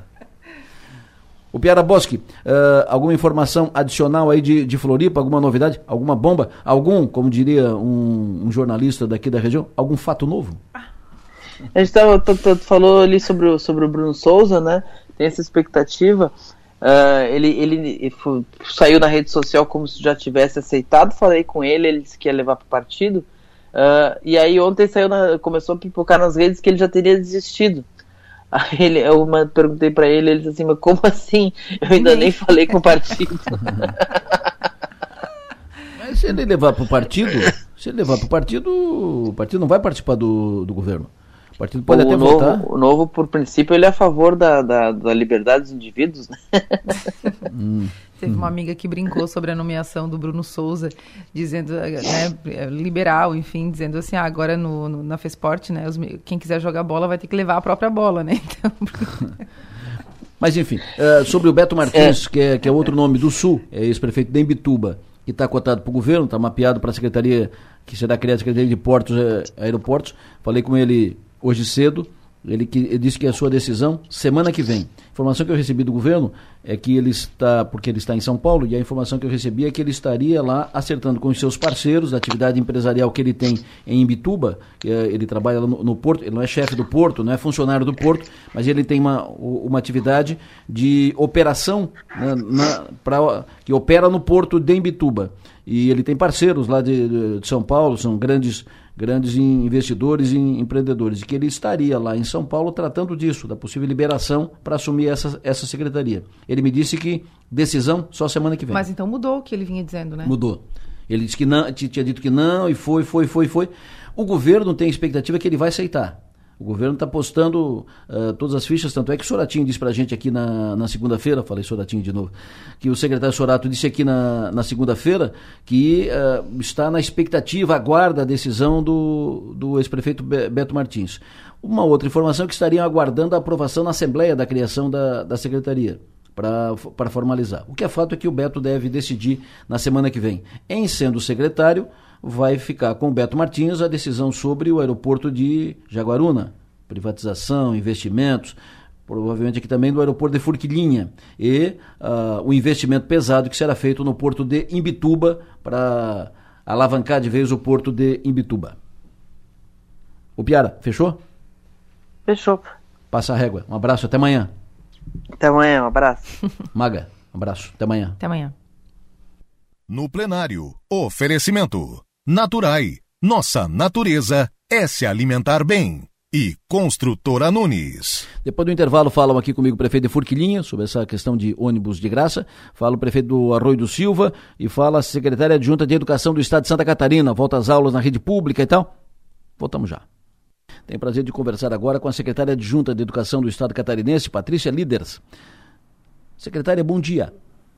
Bom dia, bom dia a todos os ouvintes da Rádio Som Maior. É com muita alegria que a gente dialoga já cedo hoje pela manhã. Perfeito, é um prazer ouvi-la. Primeira vez que conversamos aqui no ar. A senhora vem da onde, secretária? Então, eu sou de Blumenau, né? Estava enquanto secretária há sete anos no município de Blumenau. Como é que a senhora recebe essa, essa missão de comandar em parceria com o secretário Simadon a educação do Estado catarinense? Com muita alegria, né, recebeu o convite do governador Jorginho Melo junto ao, ao secretário Simadon. É, eu estava, enquanto presidente da Undime, há cinco anos, que estão todos os secretários dos 295 municípios, então um diálogo próximo com os secretários nós já tínhamos há cinco anos. E estar agora do outro lado, né, enquanto Secretaria do Estado, eu tenho certeza que é para aprimorar ainda mais essa parceria, que é o que o governo acredita, né, independente de ser estudante da rede pública municipal, estadual ou privada, são estudantes da cidade. Como o exemplo de vocês, da cidade de Criciúma, independente da rede, são estudantes de Criciúma. Perfeito. Uh, quando se fala no governo Jorginho, quando se falava antes, inclusive depois da, da eleição, se falava na expectativa de posse, nos primeiros dias do, do governo, sempre se diz que uh, o governo tem duas, duas plataformas, dois grandes compromissos assumidos na, na campanha e que devem dar marca uh, ao governo. Um é que já está sendo encaminhado, o plano anunciado, que é de zeramento das filas de cirurgias eletivas. E o segundo, que é o das universidades comunitárias gratuitas, que está projetado para primeiro dia de agosto. O que, que já tem definido sobre isso? O que, que já pode ser anunciado? Como é que vai funcionar isso? Então, o diálogo também está bem avançado. Nós temos nos reunido né, com o sistema CAF. Ontem mesmo o secretário Simadão esteve com o secretário Cleverson da Fazenda. Agora são os ajustes finais para que tão logo a gente também possa divulgar como será a proposta da nossa universidade gratuita, que é a grande proposta, como você já mencionou, do governo Jorginho Melo. Perfeito. Isso deve ser anunciado ainda em fevereiro, março? Tem, uma, tem mais é. ou menos uma previsão?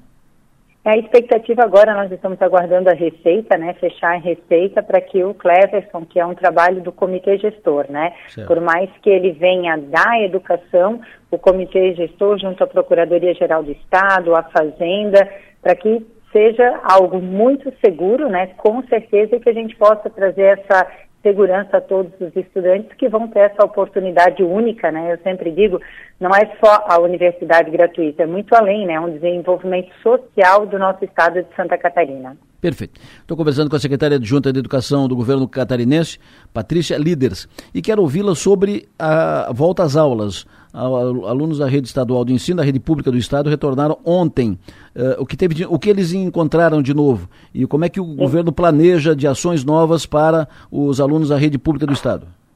Então, né, quando a gente fala da rede estadual, a gente está falando mais de 520 mil estudantes, mais de 30 mil professores. Então, é claro, né, são vários municípios, várias realidades diferentes, mas a gente ficou muito feliz com a acolhida que a gente pôde perceber nas nossas mais de 30 regionais que a gente tem hoje, as CRES, esse cuidado, né, os profissionais tiveram uma semana de planejamento e é claro, né, o objetivo da educação, ele sempre vai ser a qualidade de ensino. E quando a gente fala, a Deloresta, de qualidade de ensino, perpassa pelo pessoal, a valorização do magistério, a melhoria da infraestrutura, que é a nossa primeira ação, né, que é a nossa maior dificuldade, e com certeza sempre manter o diálogo aberto e a escuta ativa. Não tem como hoje um gestor contemporâneo achar que qualquer decisão vai ser de cima para baixo, que a gente sabe que não funciona. Então, nós já realizamos reuniões né, com as coordenadorias, já tivemos mais de cinco encontros com as coordenadorias, já tivemos reunião com todos os mais de 1.054 diretores, que é o número das nossas escolas hoje na rede estadual, e também encontros conforme a demanda, porque queremos aproximar cada vez mais esse diálogo, porque hoje não tem como nós acharmos ou desejar que nós aqui, enquanto Secretaria do Estado em Florianópolis, a gente vai ter o olhar e a escuta lá na ponta. Claro. Então, os 36 coordenadores, eles são os nossos portas-vozes. A gente precisa cada vez mais estreitar. Então, aproximar esse diálogo para ter essa demanda, nós já temos um diagnóstico desses primeiros 30 dias, né? E a partir desse diagnóstico a gente começa com o nosso planejamento estratégico. A coordenadoria aqui de Criciúma uh, permanece a professora Ronise?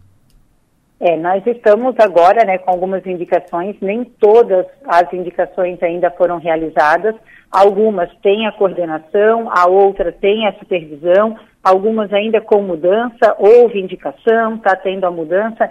Acredito que o mês de fevereiro a gente consegue findar as indicações, de certeza, para que a gente possa ter esse quadro completo. Perfeito. Criciúma tem alguma definição? É, a definição ainda por enquanto ela está, né? A gente não tem ainda é, mudança nesse momento. O que mais pode acontecer se tiver alguma mudança interna? Perfeito.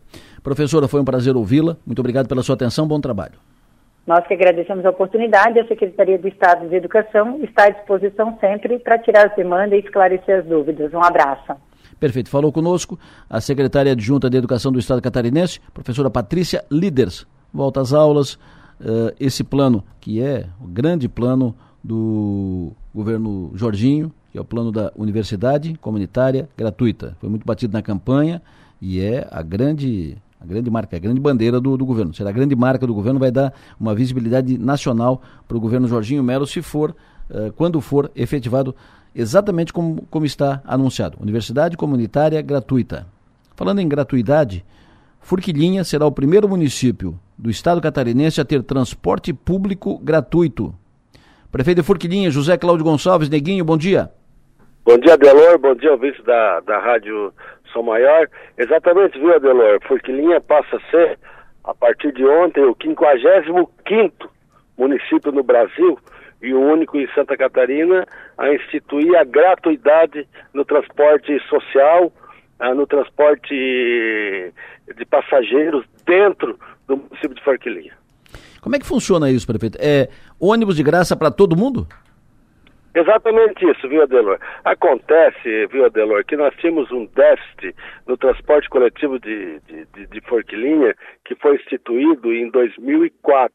Para você ter uma ideia, Adelor, quando foi, projetado, quando foi projetado, em 2003, mais ou menos, o projeto do, do transporte coletivo, se projetou que Forquilinha teria, a partir de 2005, uh, 40 mil passageiros por mês nos ônibus da, da, do, do, transporte que tinha sido instituído.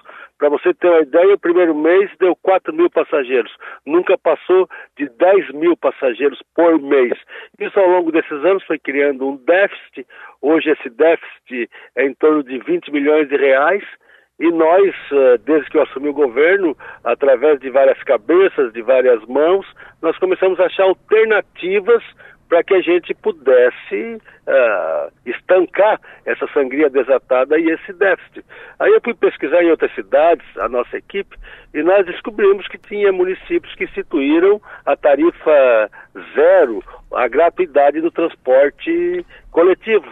E nós então fizemos uma, um processo estatório juntando o transporte escolar e juntamente com o transporte escolar, nós também fizemos uma, uma, um processo licitatório para que a empresa que ganhasse transporte escolar dispusesse também seis ônibus para fazer o transporte comunitário gratuito.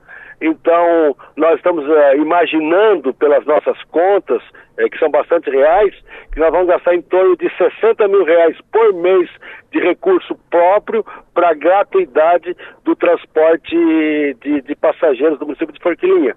Em contrapartida, o transporte escolar, Adelor, que nós gastamos em torno de 2 milhões e 650 mil reais em 2022, nós estaremos eh, gastando um pouquinho menos que isso e nós estaremos dando monitor, outra inovação do nosso governo. Cada ônibus do transporte escolar terá monitora para acompanhar bem as crianças, principalmente as menores.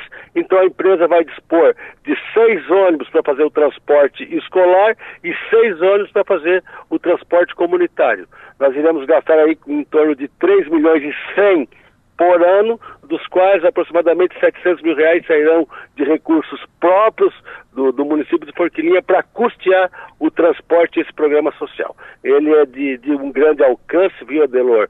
Vale a pena, isso não é gasto, isso é um investimento, porque a pessoa vai deixar de pagar a passagem de ônibus, vai sobrar um dinheirinho a mais para investir na alimentação, na saúde, na educação. Isso vai oportunizar a vinda de novas empresas, Adelor, para a Forquilinha, porque as empresas não vão precisar arcar com, com o Vale Transporte. E isso também será um atrativo para que as empresas venham para Forquilinha. Enfim, é um curso social muito grande, eu confesso a você que eu estou muito feliz. As pessoas não estão acreditando, mas podem acreditar, nós temos todas as contas, isso é real, isso é possível quando você tem um planejamento, uma organização e quando você está com a saúde financeira em dia, como é o caso do município de Forquilinha. Prefeito, tem um ouvinte fazendo pergunta para o senhor sobre a questão do transporte. Vamos ouvi-lo. Ano passado, a Prefeitura Municipal de Criciúma e a Forquilinha tinham um convênio de transportar os alunos da PAI, da, da, passava perto das residências, pegava as crianças e levava para o pai. Mas em alguns casos, eles colocaram Uber. A Prefeitura disponibilizou uma verba que a Forquilinha também usava Uber, ali onde era dificultoso passar o, os ônibus. Só que esse ano eles cortaram, tá entendendo? A prefeitura cortou essa verba, então quer dizer, deu um valor X para a Forquilinha e a Forquilinha teria que fazer o trajeto mediante aqueles valores que foi passado pela prefeitura, segundo a informação que a gente tem. E com isso, muitas crianças estão em dificuldade para o colégio. Por exemplo, eu também tenho uma filha excepcional que mora ali no São Cristóvão, próximo ao Neblina. Eu tenho que uh, me locomover com ela ou a mãe dela, então, até próximo ao campo do Criciúma, até o campo do Criciúma, não próximo, até o campo do Criciúma, entende? ali para 10 para 1, da 12h45 até 10 para 1, para pegar o ônibus e chegar ali depois das 5 horas da tarde. Perfeito. É, esse é o transporte de, eh, de crianças com deficiência. O senhor tem informação sobre isso, prefeito? Eu tenho, logicamente, Vedelo, eu, eu, tenho, eu tenho as informações de, de todos os procedimentos do governo de Forquilinha. Eu renovei em tempo recorde, em dezembro, o convênio com a PAI. Nós repassamos aí em torno de 35 mil reais por mês para a PAI e a questão do, do, do transporte do, do, das crianças é uma obrigação do governo do estado e em Forquilinha, viu, Delor, está altamente em dia e eu não tenho nenhuma reclamação, até vou checar hoje à tarde, mas não tenho nenhuma reclamação de que houve qualquer interrupção no transporte de passageiros da PAI dentro do município de Forquilinha. Perfeito. Mais um ouvinte falando com o senhor. Bom dia, Delor. Joey de Forquilinha. É, pedindo aí para comunicar a Prefeitura e a Casan sobre a rodovia Josefina Lodete Vassoler, na altura do bairro Vila Franca, próximo já a Gabriel Arnes, a Casan fez algumas obras ali, abriu uns buracos. E tem um que já faz uns três meses, um buraco bem expressivo, e não foi arrumado asfalto ainda. Aí, umas duas semanas atrás, fizeram outro e continua ali. A gente passa naquela buraqueira, pedregal, né, alguns carros desviam e quase batem em outros. Tá bem complicado ali. Obrigado, Adelor. O que o senhor me diz, prefeito?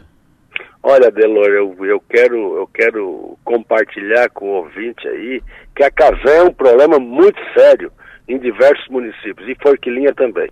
Eu estou estudando o contrato de programa que foi assinado, olha bem, Delor, o contrato de, pro, de programa entre a Casan e o município de Forquilinha foi assinado em fevereiro de 2013, portanto agora está completando 10 anos.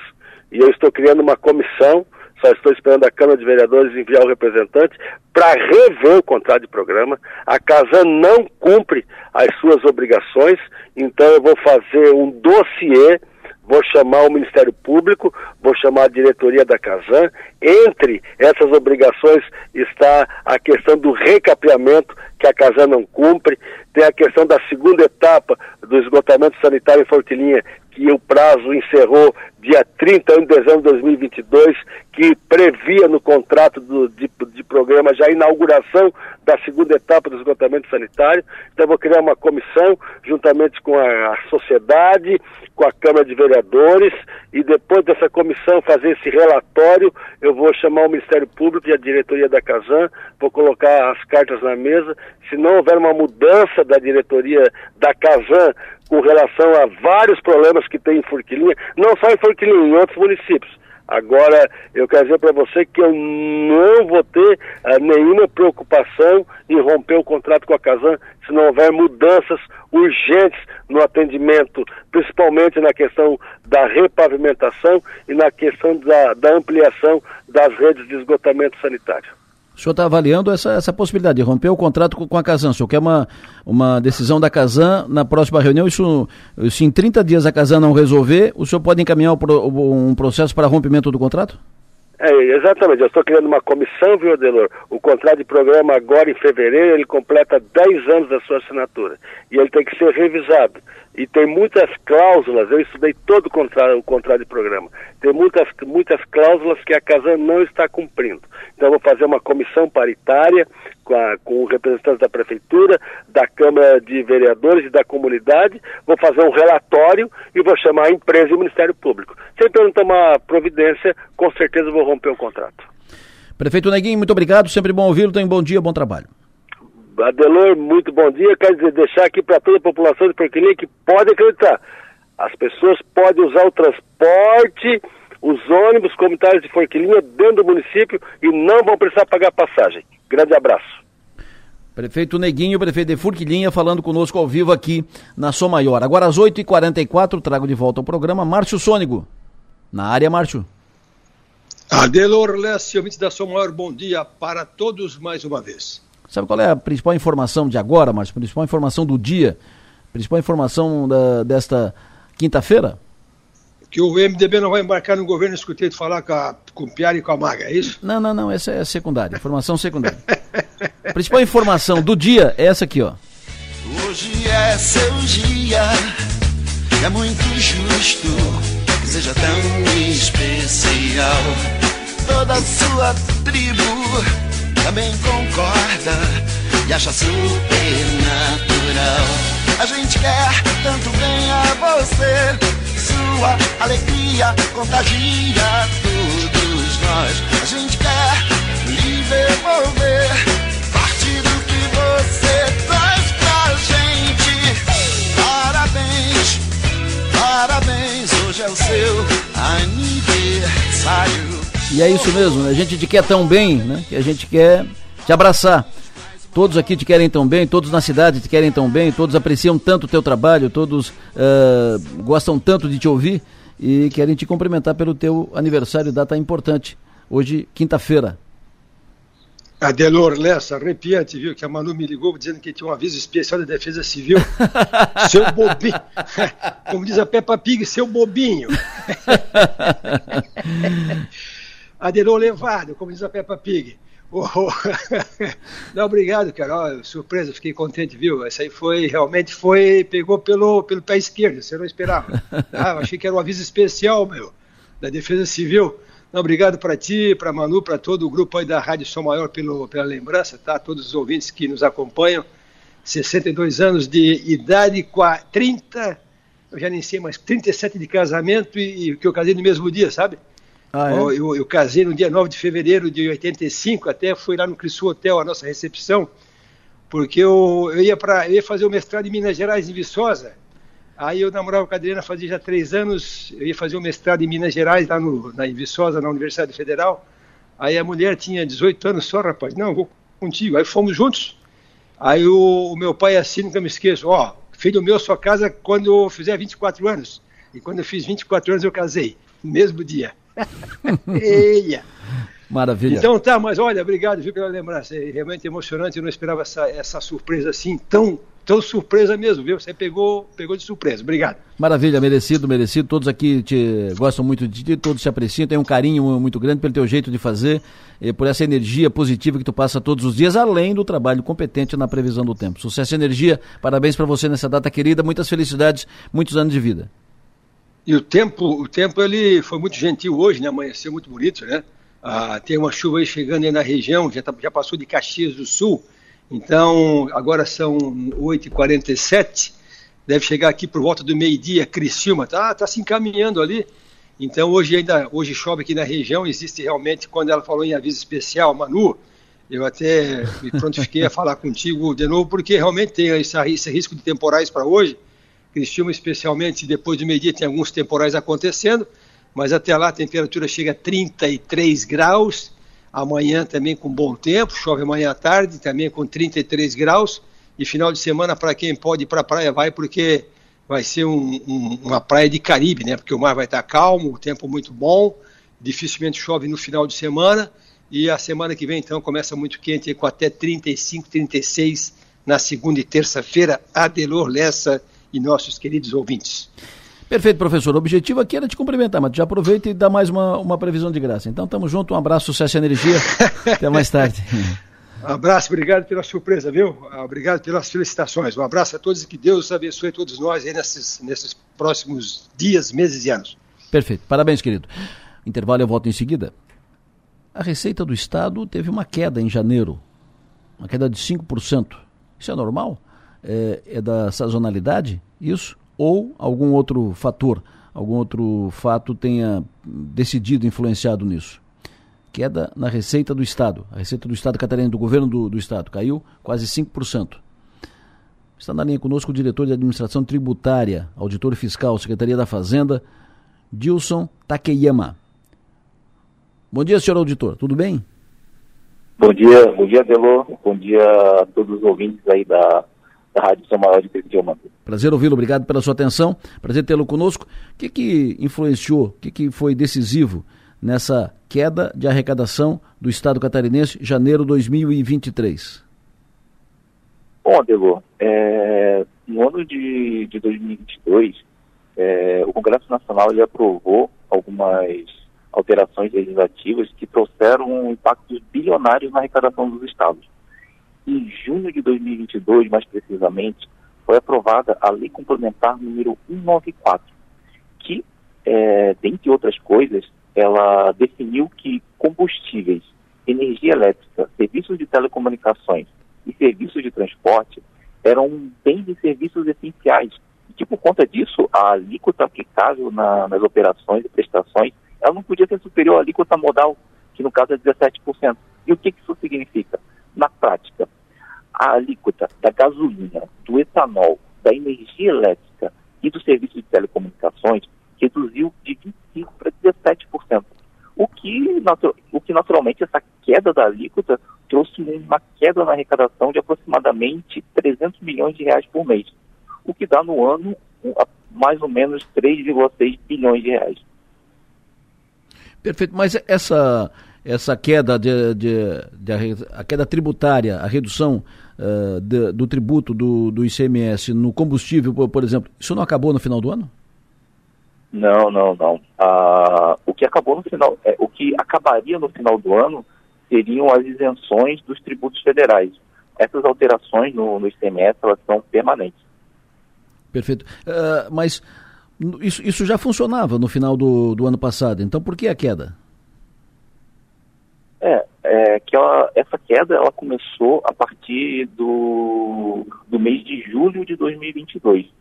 Ou seja, é, quando nós olhamos ali janeiro de, de 2022, nós tínhamos uma arrecadação com uma alíquota de 25%. E já em janeiro de 2023, essa alíquota já caiu para 17%. Por isso, essa queda. Essa queda de 4,4%, quase, quase 5%, ela é comparada com dezembro ou comparada com janeiro do ano passado? É comparada com janeiro do ano passado. Na verdade, essa queda não é de, não é de 5%. É, em, janeiro desse ano, a arrecadação ela atingiu 3,6 bilhões de reais, o que representa um crescimento nominal de mais ou menos 1,2%. Mas se nós descontarmos a inflação do período, essa queda fica aproximadamente, é, uma queda real, ficaria de, 4, de mais ou menos 4,4%. Mas esse número, ele, é, ele, a gente precisa olhar ele com bastante cautela, porque se nós olharmos ali os relatórios contábeis do Estado, nós vamos ver que lá tivemos uma, em vez de um crescimento de 1,2%, nós tivemos uma queda nominal de 9,2%. Mas por que dessa diferença? Hum. Isso se deu porque no final de 2021 o, o Estado ele postergou parte do ICMS que seria arrecadado em novembro e dezembro para janeiro e fevereiro de 2022. Ou seja, é, a arrecadação, que a, base, a nossa base comparativa, que é janeiro de 2022, ela estava, entre aspas, inflacionada. Ou seja, uma arrecadação meio que dobrada naquele mês, que, que, que é uma arrecadação que não deveria estar ali. Ela só estava ali por conta da postergação. Mas nós analisarmos o desempenho efetivo da arrecadação, ele seria de crescimento de 1,2%.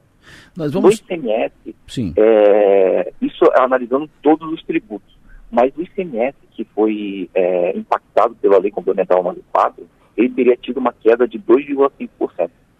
Perfeito. Nós teremos a, a, projeção de vocês na área da Fazenda do Estado, é que nós teremos quedas também em fevereiro, março, abril, maio, nos próximos meses?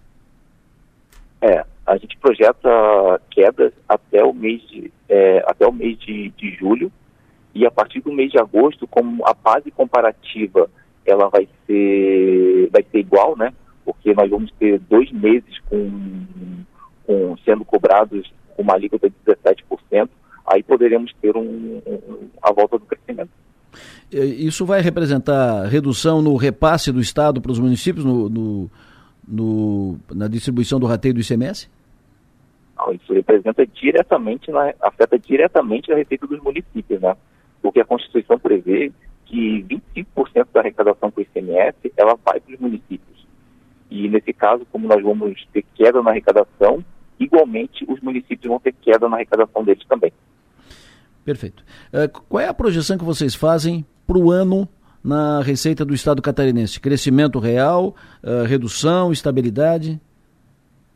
É. Uh, em, no dia 24 de janeiro do, é, desse ano, o secretário Cleverson ele fez o, o, diagnóstico, apresentou o diagnóstico das receitas e despesas nos últimos 10 anos.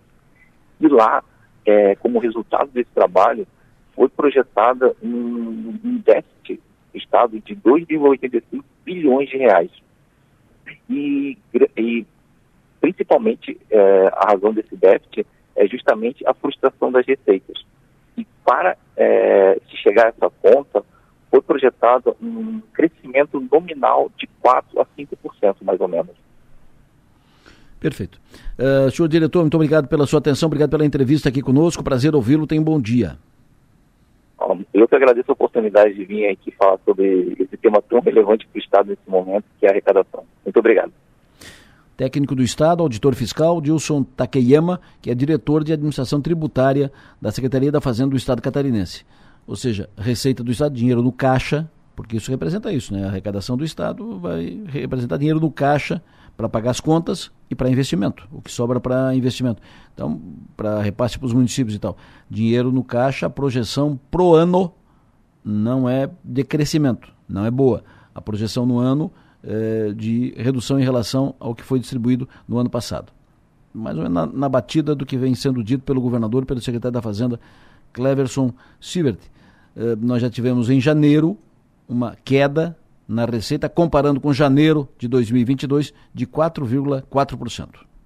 Trocando de assunto, 9 horas e 4 minutos, prefeito Arroio do Silva, Evandro Scaini, está confirmando a 31ª arrancada de caminhões no Balneário Arroio do Silva, vai ser na primeira semana, primeiro final de semana de março, final de semana prolongado de março, a partir do dia 2 de março. Ontem o prefeito fez uma reunião com todo mundo, botou todo mundo na, na sala para definir eh, circunstâncias, de definir eh, regras, eh, necessidades para que a corrida, a arrancada seja encaminhada da melhor forma. E, antes disso, que seja encaminhada, que seja realizada. Para fazer isso, são licenças e licenças, e autorização disso, autorização daquilo e tal. O prefeito colocou todo mundo na, na roda ontem e depois anunciou o seguinte. Olá pessoal, encerramos a reunião de trabalho. Presença da Polícia Militar, Polícia Militar Estadual, Corpo de Bombeiros, Defesa Civil, Federação Catarinense, Polícia Ambiental, Polícia Rodoviária Estadual. Então, todos os órgãos de segurança que estão envolvidos com o evento da arrancada de caminhões e toda a equipe da Prefeitura. Apresentamos todas as licenças, licença ambiental, taxa da federação, seguro de prova. O que faltava está aqui, que é a autorização do, da Secretaria do Patrimônio da União, chegou hoje também. Então, deliberamos sobre os assuntos reunião produtiva e agora vamos partir para a execução do evento. Então, de 2 a 5 de março, 31ª arrancada de caminhões. Portanto, 2 a 5 de março, confirmadíssimo a arrancada de caminhões do Balneário Arroio do Silva. Muita gente vai para o Arroio do Silva. Pega na entre safra, né? Quando, é, quando as pessoas estão voltando, a, a, o movimento na praia diminui, aí vai para arrancar de caminhões, ocupa hotéis, restaurantes e bares, e muita gente vai para Arroio do Silva arrancar de caminhões março no balneário Arroio do Silva. Ouvinte falando conosco. Ô Delor, bom dia. Ontem vocês falaram bastante na rádio a respeito das faixas de pedestre. Sou a favor, respeito bastante as faixas de pedestre. Mas assim, né, os pedestres têm que botar vontade no corpo para passar uma faixa, né? parece assim que estão morrendo em cima da faixa para passar, né? Aí muitas vezes até o próprio motorista perde a paciência com eles, né? Complicado essa situação também. Segundo ouvinte falando conosco. Sobre a incursão que ele fez a Brasília. Bom dia, Delor. Isso e no Pinheiro, Adelor, tem algum, alguma previsão para arrumar aquilo ali? Aquela, onde passa o trilho ali, aquele furdunço que dali que ninguém consegue sair ali 6 horas da tarde é, sete e meia da manhã, 8 horas, não tem uma sinaleira, não tem nada, perto do posto Pinheirão ali, não tem nada planejado para aquilo ali? É, vou, vou perguntar para o secretário Vaguinho sobre isso, se tem alguma obra projetada para a região ali do Pinheirinho. Vou, vou perguntar. Nós já fizemos aqui uma, uma, mesa redonda sobre essa questão de violência e tal, e foi muito falado sobre a região do Grande Pinheirinho e sobre a região dos trilhos, que já estão definindo como uma mini Cracolândia. É, no segundo momento, talvez seja mais, mais distante, talvez seja o caso de remover os trilhos porque daí vai criar a possibilidade de uma nova circunstância de plano diretor, de organização do fluxo de veículos, né? porque o trilho uh, acaba facilitando a concentração de traficantes e usuários e tal, e dificulta a entrada da polícia, a passagem da, da polícia, da, das viaturas para circular, para fiscalizar e tal. Então, é, vamos tratar disso. Eu vou perguntar daqui a pouco para o secretário Vaguinho sobre isso, se tem alguma obra no Pinheirinho. Repito, num segundo momento, talvez discutir a remoção dos trilhos, passar o trilho para mais longe, porque quando foi implantado ali o trilho, a, a cidade não passava ali. Hoje não, tá, hoje o trilho está dentro do, do aglomerado urbano. Então, talvez, talvez seja o caso, não é uma discussão simples, não é um projeto simples, não é fácil isso, não é uma decisão de caneta, é, tem, tem muita conversa, mas seria uma, uma segunda alternativa. Né? Vou conversar, ok? Vou perguntar e trago a, a informação em seguida. Há pouco coloquei no ar ah, uma pergunta do ouvinte. Uh, ele estava acompanhando a entrevista que fiz no início do programa com o secretário Vaguinho, Wagner Espíndola, secretário-geral da Prefeitura de Criciúma, sobre investimentos no FOM, previstos no FOMPLATA 2, uh, projetos que estavam uh, previstos no, no FOMPLATA 2. E aí o ouvinte perguntou, uh, consulta se não tem nenhum projeto aqui para a região do Pinheirinho, especialmente nessa, na, na, rota, do, na rota do trilho aqui, do, dos trilhos e tal. Eu recorri ao secretário Wagner Espíndola, que tem a resposta, tem projeto. Secretário, o que está previsto para lá? Oi, Adelor. Mais uma vez, bom dia aí, né? Você e todos os ouvintes novamente. Até estou com o secretário Tita aqui agora também, com o secretário Felipe. Estávamos em reunião aqui quando você me, me, é, me, me, perguntou e, evidentemente, não vamos nos furtar sempre de, de, responder e esclarecer os ouvintes aí, né? Também aqui com o João Paulo Casagrande, que é o nosso diretor de projetos.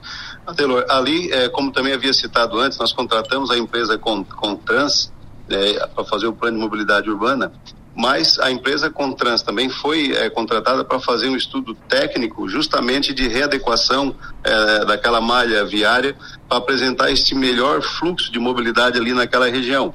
É uma região que, é, na realidade, ela absorve todo aquele movimento que vai para as universidades, né, a, as regiões em torno também cresceram populacionalmente muito e é isso trouxe também um desenvolvimento né, de novas casas também, comércio naquela região. É, hoje, para você ter uma ideia, a região do Pinheirinho e Santa Luzia, considerando as duas juntas, ela já seria uma maior cidade depois de Criciúma, aqui da região da ANREC. É, então, todo esse estudo de mobilidade que nós estamos fazendo junto à empresa Contrans, né, que também será entregue nos próximos meses, é que vai nos apontar se ali a melhor interseção de fato será um elevado ou se será daqui a pouco um, um binário muito parecido né, com o que a gente fez aqui também na, na Avenida Santos Dumont, ligando, por exemplo, lá Antônio Scott, que daí é, vem lá, é, do, do, lá do São Luís, lá da, da, da rodovia Luiz Rosso, que atravessa todo aquele sistema para melhorar o fluxo. E é impressionante o trabalho que, essas, que essa empresa faz, é, Adelor, inclusive fazendo simulações de fluxos em horários e a gente fica surpreso né, com, com, com, com alternativas muitas vezes que não impactam significativamente em, em orçamento e que resolvem a situação do fluxo. Então, de forma bem específica, assim, sim, é, já há um primeiro projeto e uma primeira solução apresentada, mas ela vai casar agora com a apresentação final do plano de mobilidade, né, para posteriormente a gente então dividir é, essas informações com a comunidade local ali, Adelor. Perfeito. Muito obrigado, secretário Vaguinho. Obrigado pela sua atenção, sempre atendendo a sua maior, sempre disponível. O senhor disse que está aí com o secretário Tita. Ele pode, no, ele pode nos atender? Tem uma pergunta para ele também sobre uma obra. vou, vou, vou, me, vou, me, permitir colocar no viva voz aqui, só, só um instante. Isso, então ótimo, ótimo. Muito obrigado. Secretário Tita, está nos ouvindo, secretário? Opa, bom dia, bom dia. Vamos aproveitar, vamos, vamos aproveitar, vamos fazer uma mesa redonda aí. Secretário Tinta, o Hélio tinha me passado uma, uma pergunta, o Hélio, ouvinte aqui do programa, perguntando o seguinte: você pode verificar junto à Prefeitura por que a obra da rua coberta ao lado do INSS está parada? Ah, sim, Adelor. Na realidade é o seguinte: nós temos um problema ali, problema elétrico, que é a entrada da estação do, do INSS. Tá? Então, a gente teve que fazer orçamentos, projetos junto à Celesc e junto aqui também ao nosso corpo técnico. Isso tudo já está resolvido. A estação abre agora dia 27 Tá? Inclusive, terça-feira eu estive lá conversando com os comerciantes, fiz uma reunião com eles, é, expliquei a situação, né, que teve um problema técnico, sim, é, mas a partir do momento que já for resolvida essa situação, é, a empresa já retorna ao trabalho para a gente é, concluir aquela obra importantíssima que é a rua coberta ali na região ali é, da Henrique Lage, né, do, da, da é, ali perto da feira, enfim, uma obra Isso. importantíssima. Com certeza eu tenho conversado bastante com eles agora, a gente montou um grupo do WhatsApp, é, eu sei que eles estão sofrendo né, bastante ali com a questão das lojas, mas a prefeitura se faz presente, assume a, a responsabilidade né, de, de tentar resolver o mais rápido possível. Ou seja, uh, a obra deve ser retomada nos próximos dias, projetar o que, 10 dias? É, eu acredito o seguinte, se não tiver qualquer tipo de recurso, né, porque daí o que acontece, o Adelor, a partir do momento que a gente resolver essa questão da parte elétrica, né, é, são dois projetos. Uma é a rede é, que vai passar no meio da rua coberta para fazer a ligação nas lojinhas, Sim. e o outro é a licitação também para tirar a rede aérea ali para botar subterrânea do INSS. Todas duas abrem dia 27. Dando tudo ok, é, 10 dias aí a gente já retoma a obra, faz esse trabalho com essas empresas vencedoras e daí sim chamamos a nova empresa para já retomar. Até porque a estrutura metálica já está sendo toda construída é, fora do local, né? Então, a partir do momento que liberar a questão da questão elétrica, já vai ser é, dado início o start obra. Perfeito. Aproveitando que o senhor está com o senhor, o ouvinte perguntou: é, tem plano de asfaltar a rua Arthur Souza atrás do Colegião? Temos planos, temos planos sim, até porque na realidade é um pedido é, da comunidade ali e está bem complicada aquela rua sim. É, estamos avaliando ali se ela está, é, se a gente pode colocar no convênio da Casan, se passou a rede coletora, tudo está sendo avaliado, mas está dentro do nosso planejamento sim. Perfeito. Secretários Tita e Vaguinho, obrigado pela participação de vocês aqui, obrigado pela atenção. Valeu, Adelor, um abraço aí. Perfeito, secretários, falando conosco ao vivo aqui na Sua Maior, respondendo ouvintes uh, do programa, tratando de questões e projetos, obras e assim por diante. 9h20, vamos falar, hoje é quinta-feira, então, hoje é quinta-feira, o que, que tem aqui no, no programa hoje, Ana Clara? Ana Clara, o que, que tem no, no programa aqui hoje? Vem cá. Bom dia, sabe o que, que tem? Não, Adelor, não sei. Não sabe. O que, que a Ana Clara faz aqui na rádio? Eu cuido das mídias sociais. Isso, ela está aqui no estúdio por isso. E aí, está aqui, se está aqui, vamos ao trabalho. Quinta-feira é dia de carne aqui no programa. Casa de Carnes Bistec apresenta cortes, dicas e segredos ao ponto do especialista, com Paulo Passos, da Rede Bistec de Supermercados. Alô, Paulinho! Cadê o Paulo? Paulo, Oi, bom dia. Paulo Passos Gislande, não, não é Gislande, mas é quase Gislande, né? Quase da família. Paulinho, tudo bem? Bom, tudo bem, Adelô? Bom dia, Adelô. Bom dia aos ouvintes. Eu estou escutando bem, tá, Delor? Ótimo, nós também estamos escutando bem, sempre bom tê-lo conosco. O que, que tu está trazendo hoje? Tu tem vindo com umas carnes, tu tem umas carnes caprichadas aí nos últimos dias, hein? Esse ano 2023. Eu, né, voltei de férias, voltei empolgado, hein? Ah, tu voltou para arrebentar, hein, meu? Tu voltou e com umas carnes estrangeiras, umas carnes importadas. Ixi, tu voltou nojento. Adelo, hoje eu trago também mais uma novidade do nosso portfólio. Na semana passada eu falei de um peixe de água doce, que era o tambaqui, né? E hoje eu também vou dar ênfase de novo em um outro peixe aí, que é uma novidade do nosso portfólio. Que, que eu estou dando bastante evidência para esse setor nosso aí da peixaria, né? Que a gente está passando por uma, por uma reformulação no nosso mix e estamos se preparando cada vez mais aí para estar tá preparado para atender a quaresma que vem logo em seguida. E diante disso a gente reformulou a nossa peixaria de peixes congelado, mas principalmente a nossa categoria de peixe fresco onde a gente entende que, que é, um, é, um, é onde o consumidor quer comprar e tinha uma grande dificuldade aí de encontrar. Então hoje o produto escolhido para ser falado é pirarucu fresco. A gente tinha pirarucu congelado, tínhamos colocado no ano passado, em outubro, e a gente viu que teria espaço agora para colocar pirarucu fresco. Né? Então, trazendo um pouquinho da história, o que, o que é o pirarucu, de onde ele vem, né? Pirarucu é um dos maiores peixes aí de água doce é, do Brasil. Ele se encontra aí nas bacias lá do rio Amazônia, né, no sistema natural, digamos assim, e é um peixe muito interessante. Ele pode chegar a medir 3 metros de comprimento, como já, já teve pescadores que pescaram, e tem visto ter pegado peixes de 330 quilos. imagina que a briga foi boa para tirar esse peixe de dentro d'água. Então, esse peixe, conforme eu comentei, é de origem amazônia, mas hoje já tem muitos cativeiros produzindo isso em escala industrial, né? principalmente em alguns estados. São Paulo é um deles, Goiás, Mato Grosso e o Pará. O Pará é um dos maiores produtores desse pirarucu em cativeiro.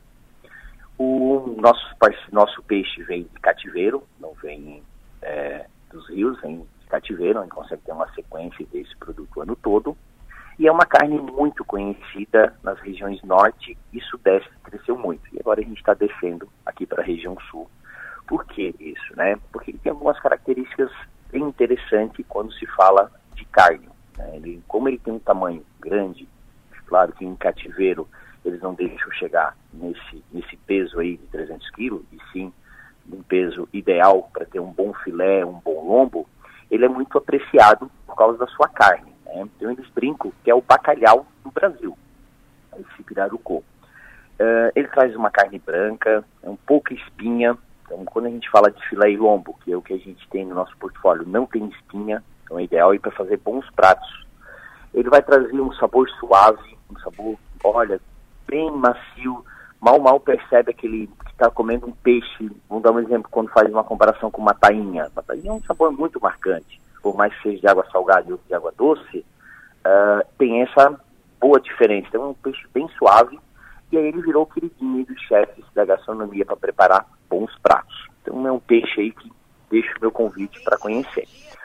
Aí estudando um pouquinho, ontem eu fiz é, eu fiz ele para vir trazer hoje aqui na rádio, né? então ontem eu preparei o pirarucu. Então eu escolhi ontem preparar ele ao molho. Então ele vai bem aí ao molho, ele vai bem em churrasqueira, ele vai bem frito, é um peixe bem versátil, tá? Então, o que eu trouxe hoje é pirarucu ao molho. Então, a gente vai precisar de um quilo de pirarucu, os ingredientes, duas cebolas de cabeça cortada, tudo cortado em pedacinhos, dois tomates cortados, pimenta a gosto e sal, 100 ml de azeite de oliva, alecrim opcional, tem gente que não gosta de alecrim, então não coloca, e vão precisar cebolinha verde e 300 ml de leite de coco. Né? E aí o modo de preparo, a gente precisa dar uma boa fritada ali nos temperos, no azeite de oliva, o tomate e a cebola, até ficar bem dourado, até ficar querendo formar uma pasta. Depois pode acrescentar a pimenta, o alecrim, se caso quiser acrescentar, sal e leite de coco. Eu usei todos esses ingredientes que eu estou passando aqui para vocês e consegui é, contornar que nem a pimenta e nem o alecrim se sobressaísse no molho. Em, outra, em outro recipiente, eu dei uma fritada no, no pirarucu. Dei aquela selada de um lado, uma selada de outro, para ajudar, como ele era um lombo bem alto, a gente está falando de uns 3 a 4 centímetros de altura, eu dei uma selada dele dos dois lados para manter a umidade dentro. E aí depois esse molho já estava pronto, eu acrescentei ele dentro do molho para dar uma fervida de 4 a 5 minutos, para encorpar, pegar esse molho junto ao peixe. E aí saiu, na verdade, a famosa muqueca. No final ele estava pronto, essa muqueca de peixe pirarucu ao molho. Servi com um arrozinho e uma salada e foi a nossa janta de ontem à noite. Então essa é a provocação, Adelô, que eu deixo hoje. A dica de hoje, então, foi pirarucu ao molho. Uma novidade aí da Casa de Carnes do Bistec. Maravilha, maravilha. Muito obrigado. Obrigado. Até semana que vem, professor. Obrigado, Adelô. Obrigado aos ouvintes. Até a próxima semana. Saindo do Paulinho Passos, o Homem da Carne, vamos ao Coronel Cabral, Coronel Márcio Cabral. Alô, bom dia. Bom dia, Delor. Bom dia a você, ouvinte Som Maior. As polícias fizeram e continuarão fazendo a parte delas, conseguindo reduções significativas nos indicadores criminais de Criciúma. Mas não esqueça, você também precisa fazer a sua parte neste contexto. Por isso, hoje vamos repetir aqui na nossa ação maior algumas pequenas dicas de segurança que você poderá ir incorporando de forma paulatina no seu dia a dia, embora estejamos, sempre é bom lembrar, no estado menos violento do país. Todavia, assaltos, furtos, homicídios, assédios, abusos sexuais, confusões fazem parte do dia a dia nas cidades do Brasil. Em face dos casos noticiados todos os dias nos meios de comunicação. Às vezes surge um sentimento de impotência a cada nova ocorrência que se soma à constante sensação de impunidade, em que pese o Estado ter de sanar os problemas ligados à violência, cabe também a você, cidadão, adotar medidas de defesa, mudando comportamentos pessoais e tudo mais que estiver ao seu alcance. Por isso, hoje, vamos a mais 10 dicas de segurança que você não deve esquecer no seu dia a dia. Não exponha seu celular e outros objetos de valor em público, como joias e relógios. Prefira guardá-los sempre próximo ao corpo e não em uma bolsa, por exemplo. Ande por caminhos que você conhece, especialmente os mais iluminados. Se possível, ande acompanhado.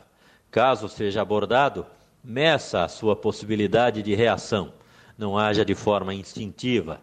Caso o marginal esteja visivelmente desarmado, você pode se proteger com spray de pimenta ou outras técnicas de defesa pessoal que porventura você conheça, sempre na medida do possível.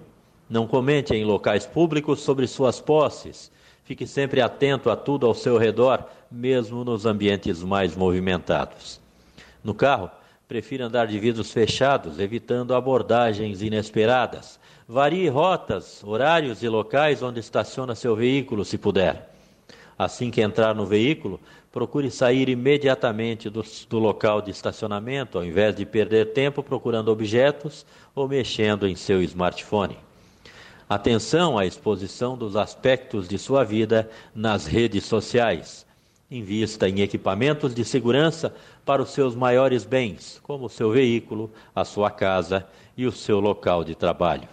Como sempre, faço gosto de lembrar que não é preciso incorporar todas essas medidas de uma única vez em sua rotina, mas não deixe de fazer a sua parte, pois você também é responsável pela segurança em sua cidade. Por hoje é isto. Minha continência a todos e até nosso próximo comentário. Você tem medo de quê? O Sul quer segurança. Uma campanha Som Maior Comunicação com o apoio de Metropolitan Mall, Sublime Persianas, Triângulo Segurança, Giasse Supermercados, Satic. E são dicas simples fáceis, é só, isso é só costume, né? Isso é só prática, isso é, é são hábitos. Por exemplo, para que andar, andar por aí com as, as janelas abertas? A janela aberta, uh, entra mosca, entra passarinho, entra, entra poeira, entra e entra entra arma, faca, mão, braço, entendeu? São dicas simples, fáceis de você uh, incorporar nos seus hábitos. Com o Coronel Cabral, eu fecho o programa desta quinta-feira, agradecendo a audiência de todos vocês. Volto para o ar seis da tarde no ponto final. Fiquem agora na companhia do meu amigo Everaldo João, com a sua dica de música, e logo depois Enio Bis com o Conexão Sul. Lembrando sempre que o nosso papel nessa vida é ser e fazer feliz. Eu vos digo bom dia.